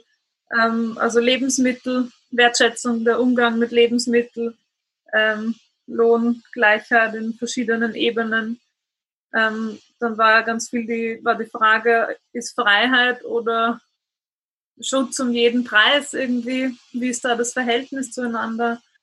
Ein bisschen allgemeiner die Wichtigkeit vom Sozialstaat, ähm, soziale Einrichtungen, soziale Leistungen, ähm, bis hin zum solidarischen Umgang miteinander und nicht gegenseitig zur Polizei werden, wenn eh schon so viel autoritär auch entschieden wird. Also ich glaube, das waren schon ähm, coole Anregungen, wobei der Sozialstaat natürlich ein sehr, sehr großes Thema ist, wo man sich dann erst wieder überlegen muss, wo man anfängt. ähm, genau. Magst du was sagen, Elisabeth?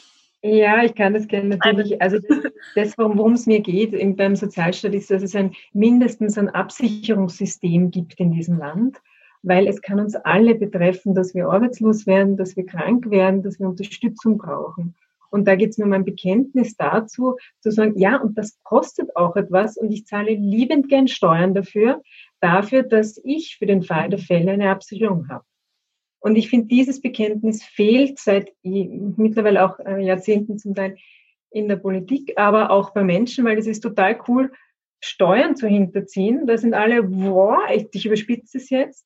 Aber ich finde, ich bin froh, wenn ich Steuern zahle, bringt mir das was. Und ich hätte gern einen Diskurs darüber, dass Steuern nicht nur böse sind, ja, es gehört gleich verteilt, da kann man dann, könnte man noch genau darüber diskutieren. Aber ich hätte wahnsinnig gern sagen, es gibt Steuern und wir zahlen nicht Steuern für irgendwas, sondern für Leistungen, die wir zurückbekommen in Bildung, in Mobilität, in Sozialeinrichtungen, in Absicherungssystemen. Und das ist so, ähm, um es vielleicht ein bisschen mehr zu konkretisieren, zu sagen, äh, Steuern müssen wir nicht immer runter, runter, runterschrauben, sondern mit diesen Steuern passiert etwas, was uns ein Stück auch absichern kann, weil es kann uns alles erwischen. Und ich habe so den Eindruck, auch in dieser Diskussion, es wird schon wieder ein bisschen nur darüber gesprochen, dass es die anderen erwischt. Jetzt wir ein bisschen draufgekommen, na, das ist relativ nah bei uns doch auch, oder es kann uns selber erwischen. Äh, und sozusagen da im Sinne auch der Solidarität zu sagen, ich habe ja auch eine ähm, Haushaltsversicherung und ich habe sie bis dato noch nicht gebraucht, weil in der Wohnung zum Glück nichts zusammengefallen ist. Aber ich habe sie auch und zahle freiwillig dafür. Ja, und ich hoffe, ich brauche sie nie. Ich hoffe nie, dass mein Haus abgefackelt wird, meine Wohnung, was auch immer. Ja? Aber ich zahle es und da regt sich niemand auf. Aber bei Steuern regt sich jeder auf. Da sind wir froh, wenn wir möglichst wenig zahlen.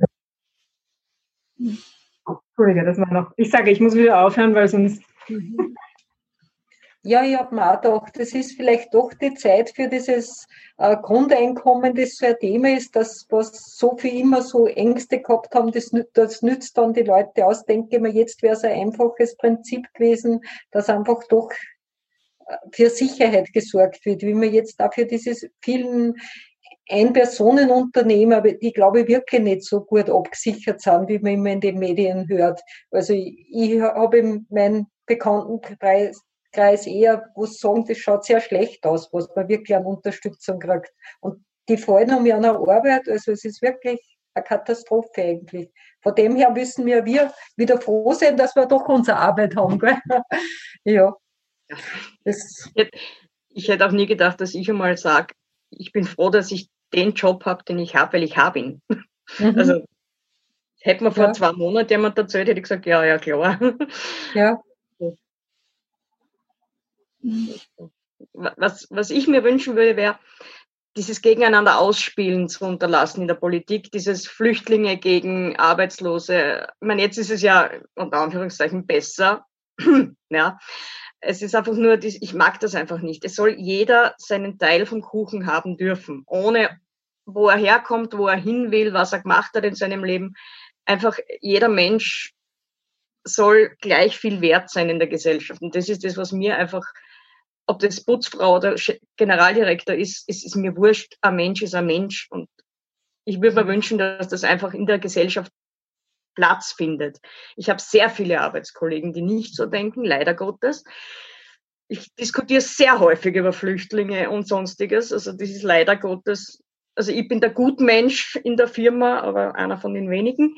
Und ich diskutiere sehr oft drüber und ich habe aber oft so einen, eine, ich versuche wirklich alles, dass ich denen irgendwie erkläre, dass das jetzt keine schlechten Menschen sind, nur weil sie jetzt bei uns Zuflucht suchen. Aber das anzubringen, da brauche ich viel, viel Hilfe, weil allein schaffe ich es nicht. Ähm, bei Neunerhaus hatten wir durchaus eine substanzielle Zahl von Mitarbeiterinnen, die sich auch ähm, an den Streiks beteiligt haben rund um die Kollektivvertragsverhandlungen. Ähm, als dann das Ergebnis da war, in der Zeit, wo im Gesundheitszentrum Sozialarbeiterinnen acht Stunden die Maske auf hatten, gab es ähm,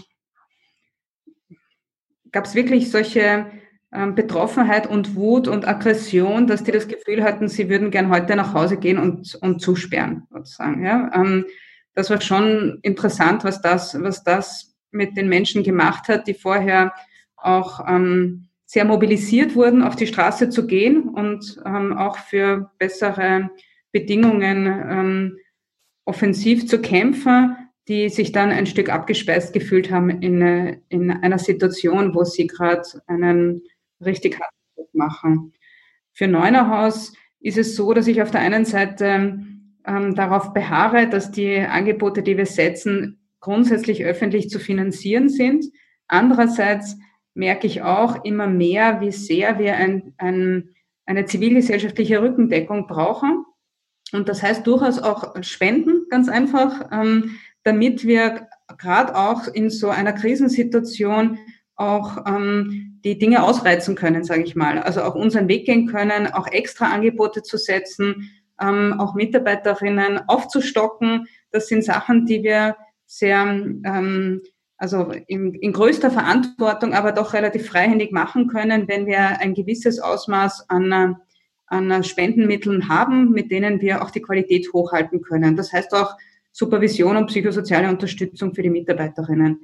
Insofern braucht es ein, ein zivilgesellschaftliches Rückgrat auch an jungen Spenderinnen und Spendern ähm, und Unterstützerinnen ganz generell, auch auf Social Media. Was ich mir wünsche von progressiven Bewegungen, weil das angesprochen war, ist ähm, den Blick aufs große Ganze. Ähm, wir bei Neunerhaus sind jetzt keine Single-Issue-Organisation, aber nichtsdestotrotz geht es um eine eingeschränkte Gruppe an, an ähm, benachteiligten Personen, Wohnungsobdachlose, nicht versicherte Menschen. Und ich ähm, ich äh, glaube, dass es notwendig ist, ganz einfach Verbindungen zu ziehen und Verbindungen herzustellen zwischen, ähm, zwischen unterschiedlich benachteiligten Personen, aber auch zwischen ähm, solchen, die benachteiligt sind und denen, die es noch nicht sind. Ähm, gerade wenn ich eben an äh, wohnungslose Menschen denke oder Menschen in psychosozialen Krisen, zeigt ja auch diese Situation jetzt, wie, ähm, wie eng verbunden und verknüpft unser aller Leben sind. Und ich glaube, dass es so ähm, zivilgesellschaftliche ähm, Initiativen besser gelingt, diese Verbindungslinien zu ziehen und den Blick aufs große gesellschaftliche Ganze und die Solidaritäten, die es da braucht, herzustellen und dafür zu lobbyieren. Und das wäre, glaube ich, eine gute Zusammenarbeit auch zwischen einzelnen Sozialorganisationen, wie wir es sind bei Neunerhaus und einer ähm, größeren Sicht, wie sie ähm, Initiativen wie ihr seid vertreten könnt. Jetzt kamen zwei Fragen zu einem ähnlichen Thema, auch mit Solidarität und ähm, Vernetzung zu tun. Es sind einigen Leuten aufgefallen, dass äh, wir jetzt sechs, äh, fünf Frauen hier reden, ich als Moderatorin, aber vor allem ihr vier als ähm, in der Position derer, die gerade viel arbeiten. Und da war einerseits die Frage, wie geht es euch damit? Seht ihr da ein systemisches Ungleichgewicht, ähm, dass Frauen vielleicht doch äh, sehr viel systemrelevante, wichtige Arbeit machen? Und die Hoffnung oder die Frage, dass man da als Frauenbewegung gemeinsam was machen kann, um zu sagen, also uns reicht es mit diesen ausbeuterischen Arbeitsbedingungen und Kürzung des Sozialstaats und Lohn und so weiter. Seht ihr da eine Chance in der Krise, diese Solidarität zu packen? Das waren jetzt zwei Fragen. Wie geht es euch damit, dass nur hier, dass hier und ihr so viele Frauen da jetzt seid? Und zweitens, können wir das als Chance nutzen?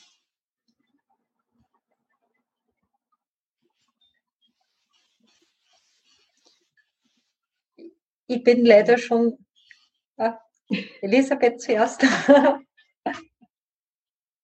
Ich bin leider schon doch auch schon älter, bei 54 immer schon eine Kämpferin gewesen und merke aber schon ein bisschen, gerade also in diesem Pflegebereich, dass ich ein bisschen müde werde und ein bisschen die Hoffnung schon verliere, dass sich das System wirklich nur ändert, weil ich so viele Versprechungen gehört habe und sie nicht wirklich was geändert hat. Es ist ja auch der Grund, dass die Pflege so frauenlastig ist, weil sie zu wenig bezahlt ist. Weil in der Krankenpflege gibt es wirklich auch sehr interessante Jobs, die auch Männern gefallen.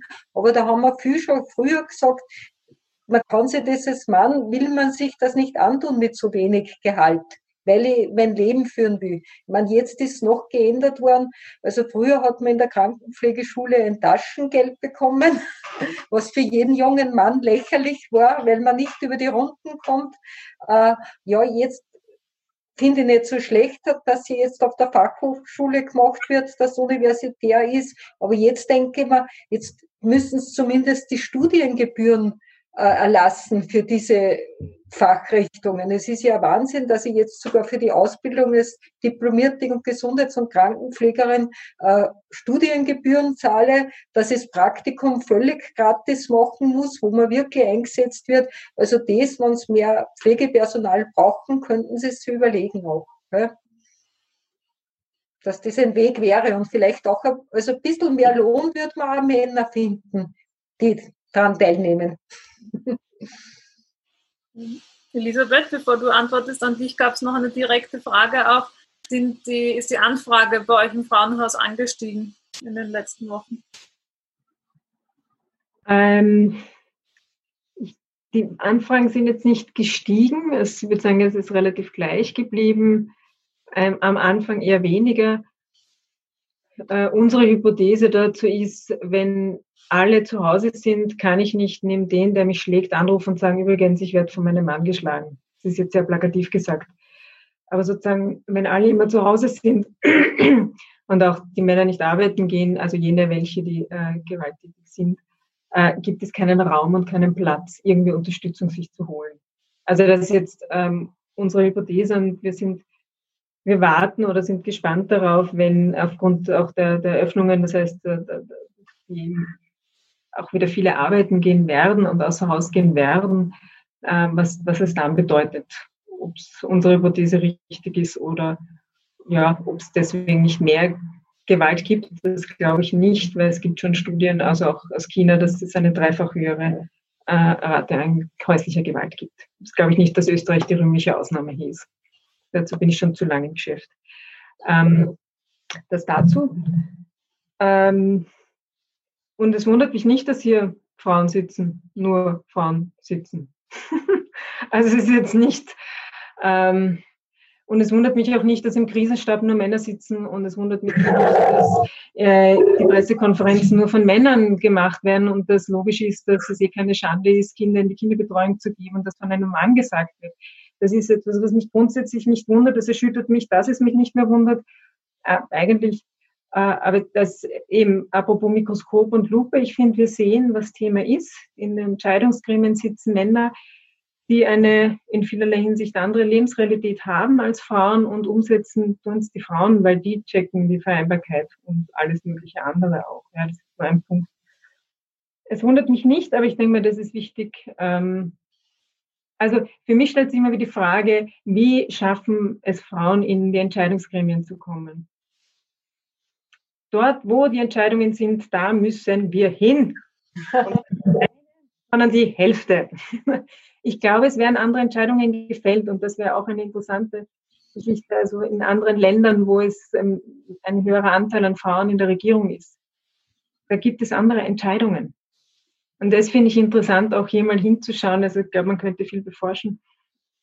Ähm, eben zum Beispiel die Schulgeschichten äh, war, finde ich, ein Klassiker, dass man zuerst über Golfplätze spricht, bevor man über die Schulen irgendwas bespricht oder ausgibt oder einen Fahrplan und dann spricht man auch nur zuerst über die Maturanten, Maturantinnen, die ich weiß nicht, einen geringen Prozentzahl ausmachen von, den Gesamt, von der Gesamtschülerinnenanzahl inklusive Kindergarten. Also es wundert mich nicht, Laura, um auf deine Frage zurückzukommen, es zeigt wieder mal unter der Lupe genau das, was ist und wo wir es leider noch nicht geschafft haben, der, als Frauenbewegung unter Anführungszeichen einen Weg zu finden. Aber ich glaube, da müssen wir dranbleiben. Wir müssen in die Entscheidungsgremien. Punkt. Und das fragt mich nicht wie. Aber ich, das glaube ich, würde einen großen Unterschied machen. Weil wir, entschuldige, letzter Satz, ähm, es ist keine Diversität. Und alles da, wo es sozusagen auch wie in der Landwirtschaft Monokulturen machen, irgendwann einmal den Boden hin. Wir brauchen eine Vielfalt. Äh, und mit dieser Vielfalt kann viel mehr wachsen und sich verändern. da setze ich meine Hoffnung ja in Menschen wie Laura und auch in meine Anna, auf die ich ja furchtbar stolz bin. Und ich weiß, dass es besser werden wird. Ich weiß, dass wir Frauen in Zukunft mehr zu sagen haben werden, wobei wir viel zu sagen haben, nur es wird nicht gehört oder weniger gehört. Und wenn ich mir euch alle hier so anschaue, ich, ich größten Respekt vor euch und vor eurer Arbeit. Frauenhaus, Neunerhaus, es ist für mich Wahnsinn, Pflege sowieso. Also ich bin ein Fan von euch allen, wirklich. Und ich bin total froh, dass es euch gibt und ich weiß, dass es in Zukunft besser werden muss. Es muss besser werden. Und das können wir, wir schaffen das. Ganz sicher. Ich glaube, eine gute Ergänzung, Ergänzung zu dem fragt sie nicht wie, aber wir schaffen das. ähm, äh, es ist jetzt schon 20 von 9. Ich habe dann noch eine spannende Frage, die ich ein bisschen vermischen werde mit einer, die ich euch sowieso noch stellen wollte. Ähm, um auf irgendwie auch auf einen positiven Ast nochmal zu kommen, ist die Frage, großes, großer Themenblock, was können wir lernen, was nehmen wir mit? Ähm, von einem Zuhörer oder Zuhörerin war die Frage, wie können wir uns einbringen und besser gegen Krisen gewappnet werden? Was müssen wir, können wir tun, damit wir das nächste Mal nicht wieder so auf kalten Fuß erwischt werden? Es gibt ja von der äh, Naomi Klein, einer kanadischen Aktivistin und Wissenschaftlerin, ähm, die Idee von der Shock Doctrine, wie sie sie nennt. Also die, der Gedanke, dass in Krisenzeiten wie ihr habt es alle erwähnt, glaube ich, schnell Entscheidungen getroffen werden müssen, weniger Zeit ist für Konsultation und Informationsfluss und dass da oft einmal die Ideen dann aufgegriffen werden, die rumliegen oder die sich präsentieren. Und wenn dann eine Elisabeth Hammer schnell zum Amt oder wo auch immer du das beantragt hast, hingehst und das wird schneller bewilligt als sonst, ist das natürlich was Positives. Gleichzeitig liegen auch viele ähm, autoritäre wirtschaftsliberale Ideen herum, die da jetzt vielleicht ähm, still und heimlich umgesetzt werden. Also da wäre dann die Frage, wie bereitet ihr euch vor auf eine zweite Welle oder auf ein neues Corona oder auf anderwertige Krisen? Ähm, wie können wir uns wappnen?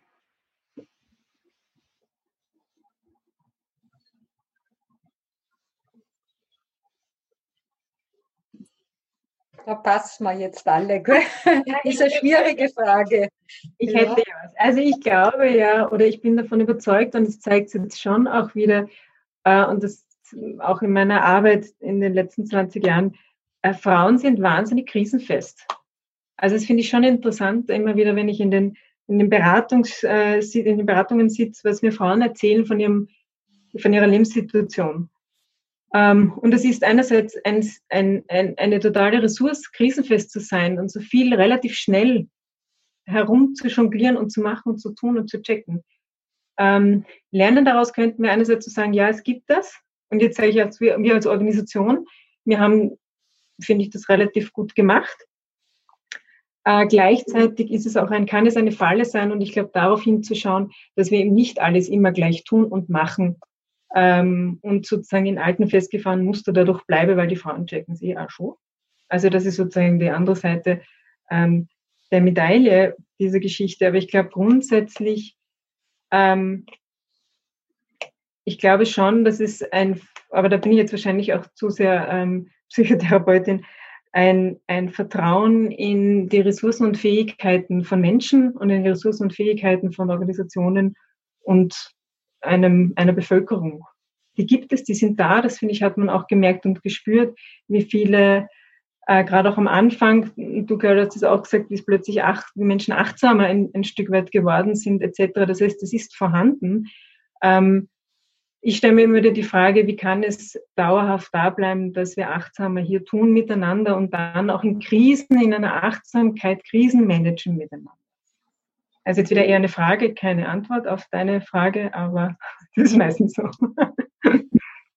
Genau, zum Krisenmanagement. Du, Elisabeth, hast du gesagt, ihr habt so schön über Hierarchien hinweg ausgetauscht. Gibt es da irgendwie Ideen, wie man das mitnehmen kann? Ähm, zumindest sammeln wir gerade die Ideen, was wir mitnehmen wollen. Ähm, wir haben regelmäßig im Mai einen Mitarbeiterinnen-Tag mit 150 Leuten. Wir haben den jetzt äh, auf Zoom verlagert und zwar in unterschiedlichen klein portionierten Foren, wo es auch darum geht, was wollen wir beibehalten, was wollen wir wieder loswerden. Ähm, und insofern sammeln wir das auch zumindest. Ähm, eine Sache, die ich schon mir mitnehmen möchte, ist die, die Lust, Sachen auszuprobieren und, oder die, und auch die Einfachheit, dass man Sachen ausprobieren kann und vielleicht dann ja auch wieder ähm, beenden kann. Ähm, Neuenhaus ist eigentlich eine recht junge Organisation. Trotzdem war ich dann und nicht sehr behäbig oder bürokratisiert in meinen Augen. Nichtsdestotrotz sind Sachen sehr, sehr schnell ähm, aufgesetzt worden mit ganz viel Lust und Energie, ganz einfach auch was auszuprobieren. Das würde ich gern beibehalten. Ähm, wie bereiten wir uns auf eine nächste Welle äh, vor? Zum Beispiel auch, indem Leute ich Leute erm-, ermutige und ermuntere, auf Urlaub zu gehen. Ähm, ich glaube, das ist auch wesentlich, um, um ganz einfach auch ähm, Kraft zu sammeln, um sich auch zu erholen von dem, was war. Was wir strukturell nach wie vor wirklich brauchen, ist, und das habe ich gelernt, ein finanzieller Polster. So eine Krise macht einen wahnsinnigen Stress. Ähm, werden die öffentlichen Fördergelder kommen, werden die die, die privaten Gelder kommen, auch die Kleinspenderinnen. Wir haben Spenderinnen, die gehen mit ihrem Erlagschein ähm, zur Bank oder zur Post. Das haben sie jetzt nicht gemacht. Ähm, und natürlich braucht man einen zivilgesellschaftlichen Polster, sage ich jetzt auch so, ja, auf dem man ein Stück gebettet ist, ähm, weil ja auch nicht bei einer zweiten Welle oder zweiten Krise so sicher ist, dass die Zielgruppen, für die wir uns auch einsetzen und für die wir Angebote setzen, ähm, auch nicht ins Visier kommen und nochmal mehr benachteiligt, ausgegrenzt, ähm, stigmatisiert werden. Und da braucht es schon eine, einen Verbund mit anderen, wo man auch ähm, soziale Medien nutzen kann, um äh, da dagegen zu arbeiten. Mal soweit. Ja, in meiner Arbeit mit den alten Menschen möchte ich einfach sagen, dass sie diese positiven Menschen kommen über jede Krise besser hinweg. Also einfach Angst meiden. Das ist, ist das Wichtigste, ist das Hirn einschalten, also logisch denken, natürlich Vorsichtsmaßnahmen, aber einfach seine Lebensfreude nicht und das positive Denken. Und was halt wirklich in, bei der Pflege jetzt schwierig war, so viele alte Menschen, das muss man bedenken, die wissen, dass ihr Leben endet. So und so mit Corona oder ohne Corona. Und was für das Pflegepersonal schon sehr hart jetzt war, also das war sie für die Altenheime, die wirklich, ich meine, das ist ein Gefängnis jetzt. Und wo wirklich in den Krankenhäusern Leute ohne Angehörige sterben mussten. Also das tut jeder Pflegeperson weh und denke mir, ja, das sollte man, also da sollte man schauen, wie man das besser wieder, dass man das abbiegt, diese Risiken. Ja. Und ich bin mir schon sicher, wir werden nur mehr ein bisschen eine Steigerung haben. Die Gefahr ist nicht vorüber. Aber trotzdem soll man, ich sage auch, sich das nicht äh, vergelten lassen. Man sollte Freude am Leben haben, an der Natur. Und wie gesagt, alle alten Leute, die so weit, so alt werden und das Positive bewahren, die schaffen auch diese Krise wieder locker. ja.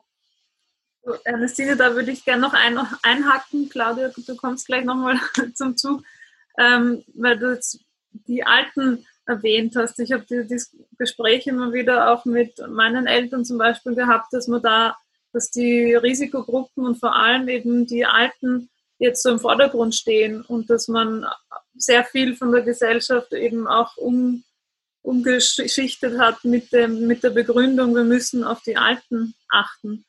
Wie ist denn da deine Einschätzung? Schätzen das die Alten?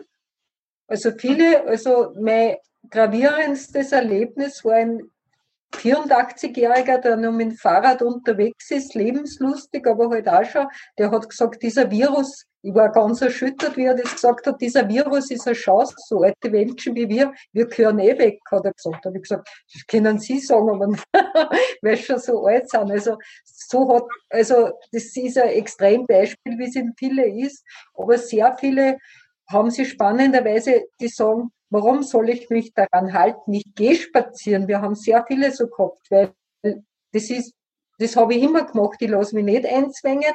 Also wo man gesagt, sie gedacht hat, eigentlich werden so viele Maßnahmen für diese alten Menschen gemacht und die akzeptieren das selber gar nicht.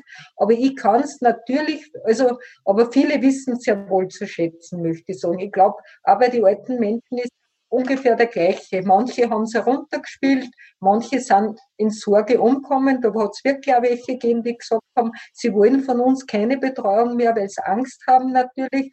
Und ja, aber geschätzt haben sie schon sehr, dass man das macht für einen, aber viele haben es übertrieben gefunden. Und wie gesagt, das, diese, dass ja die Enkel nicht mehr diese sozialen Kontakte, so zwei, drei Wochen war kein Problem.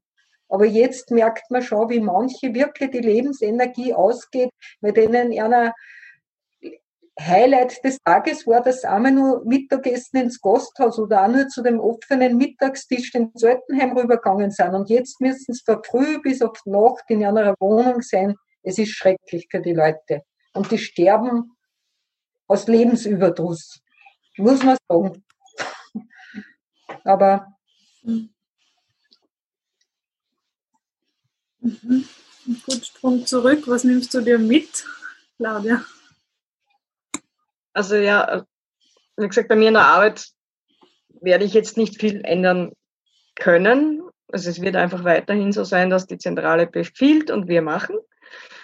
Ich würde mir natürlich wünschen, dass wir ein wenig mehr gefragt werden, was wir eigentlich von diesen ganzen Maßnahmen halten, die von oben runter befohlen werden. Aber das hängt halt dann alles wahrscheinlich nur am Geld. Also die wollen Umsatz, die wollen Gewinne. Da fragt man nicht die kleine Frau Rösler. Aber was ich mir privat mitnehme, ist, also was ich eigentlich ein bisschen eh schon vorher auch versucht habe, aber noch mehr, nicht alles rauszuschieben. Nicht, ich fahre nächste Woche erst meine Mama besuchen, die 100 Kilometer entfernt wohnt oder 120, sondern ich fahre morgen. weil ich habe einen Tag frei und ich tu mir, ja, es ist stressig mit dem Auto runter und aber ich tue das einfach nicht mehr, dass ich sage, okay, ich kann es ja nächsten Monat auch noch machen. Das will ich einfach, das will ich für mich ändern, weil das habe ich viel zu oft gemacht in meinem Leben und ich habe viel davon schwer bereut. Es sind einige Menschen in meinem Leben gestorben, wo ich mir gedacht habe, werde ich schon noch sehen. Nee, war nicht so. Und das möchte ich für mich persönlich ändern aus diesem ganzen Wahn da. Also einfach schneller und mehr und, und mehr zu leben, ja, mehr zu leben. Nicht immer nur mhm. arbeiten, arbeiten, leben. Einfach was erleben, vor allem erleben. Ja. Mehr zu leben. Das ist ein gutes Stichwort. Wir haben noch eine Nachricht bekommen von einem Zuhörer, der sagt, er findet das als 70-Jähriger diskriminierend. Weil wir schauen gerne auf uns selber und schätzen es, wenn die Jungen auch auf sich schauen. Ähm, ja. Grundsätzlich ähm, würde ich das schon auch ähm, teilen und unterstreichen, dass ich denke, es gab im Zuge dieses Management der Pandemie schon auch einen autoritären Zugriff, wie man gewisse Zielgruppen glaubt, beamtshandeln zu können. Und ich befürchte, dass das noch nicht das Ende der Fahnenstange ist. Aus meiner Perspektive waren die ersten paar Wochen in dieser ähm, in diesem Management der Pandemie durchaus stärker mit Augenmaß. Und ich habe das Gefühl, der ganze Bürokratieapparat ähm, kommt erst jetzt so richtig in die Gänge. Ähm, die, die Regelungen werden ähm, länger, differenzierter, ähm, ausufernder und ähm, gewisse ähm, Bereiche versuchen sich auch zu schützen und abzuschotten, um den Preis, dass gewisse Personen ähm, entweder unter einen Glassturz gestellt werden oder ähm, auch ähm, sowieso keine Lobby haben und dann nochmal auch in ihren Rechten eingeschränkt werden. Ich glaube, dass das schon eine, eine Gefahr auch sein wird, die noch, die, die derzeit da ist und die, die, die real ist. So, dass die, der Lebensspielraum ähm, und die Alltagsgestaltung ähm, von, äh, von Zielgruppen ähm, ähm, bevormundend beamtshandelt wird ja, und die in eine, in eine Defensive gedrängt werden, aus der sie gar nicht mehr gut rausfinden. Ja, was wir ähm, mit Tipping Times ja immer wieder versuchen, ist, Menschen Werkzeuge an die Hand zu geben, um aus der Defensive herauszukommen in verschiedenen Lebenslagen und ähm, sozialen Feldern. Ähm, es ist jetzt im Chat auch immer wieder gepostet worden. Wir haben außerhalb dieser Podiumsdiskussion immer wieder Workshops zu verschiedenen Skills und Methoden, die man braucht, wenn man sozial oder politisch aktiv werden kann. Und irgendwie mein Fazit aus den letzten Wochen, und es ist auch sehr klar heute rausgekommen, ist, wir müssen Dinge selbst in die Hand nehmen und uns selbst organisieren und uns dafür einsetzen, was uns wichtig ist, sei es am Arbeitsplatz oder in dem Studium oder in der Freizeit oder im Privaten. Ähm, insofern ähm, freue ich mich, dass ich diesen Abend heute abschließen darf mit euch. Es war sehr interessant. Danke, dass ihr da wart. Hm, ich war selbst auch in einigen Methoden und Skills-Workshops, vor allem so zu Online-Sachen in den letzten Wochen. Und da würde ich jetzt gerne was aus, ausprobieren. Für eine große Abschlussrunde ist jetzt die Zeit doch schon etwas fortgeschritten. Aber ich würde gerne von euch ein Wort hören, das die Corona-Zeit für euch beschreibt? Zusammenhalt. Zusammenhalt, das ist schön. Zusammenhalt.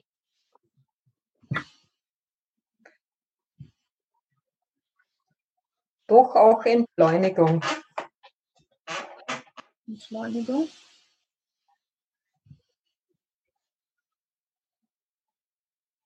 Gleichzeitigkeit.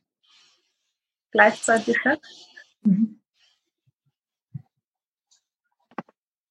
Ausprobieren. Ausprobieren. Das waren fünf sehr positive Wörter. Vielen Dank dafür. Ähm, ja, mein Wort für heute ist interessant. Ich wünsche euch einen schönen Abend. Ebenso. Danke, Laura. Ciao. Ciao. Ciao. Liebe Grüße. Ciao. Danke sagen vergesse ich immer. Danke an mein Tipping Times Team und den Tech Support. Natürlich. Mhm. Danke, Laura, für die Einladung. Dankeschön. Die Workshop-Reihe Tipping Points läuft noch bis zum 16. Mai. Den Link zum Programm gibt's in den Show Notes. System Change und Climate Change sowie das Klimacamp bei Wien freuen sich immer über neue Interessentinnen. Auch hier finden sich die Links in den Show Notes. Um weiter aufnehmen zu können, brauchen wir deine Unterstützung. Werde jetzt Fördermitglied oder spende an uns. Schon 5 Euro helfen enorm. Alle Infos auf unterpalmen.net. Das war's mit Aufgebacken. Präsentiert vom Podcast Schirmchen und Streusel und dem Verein Argument Utopie. Du möchtest auch deine Veranstaltung von uns aufzeichnen und veröffentlichen lassen? Dann schreib uns über Instagram, Telegram oder per Mail.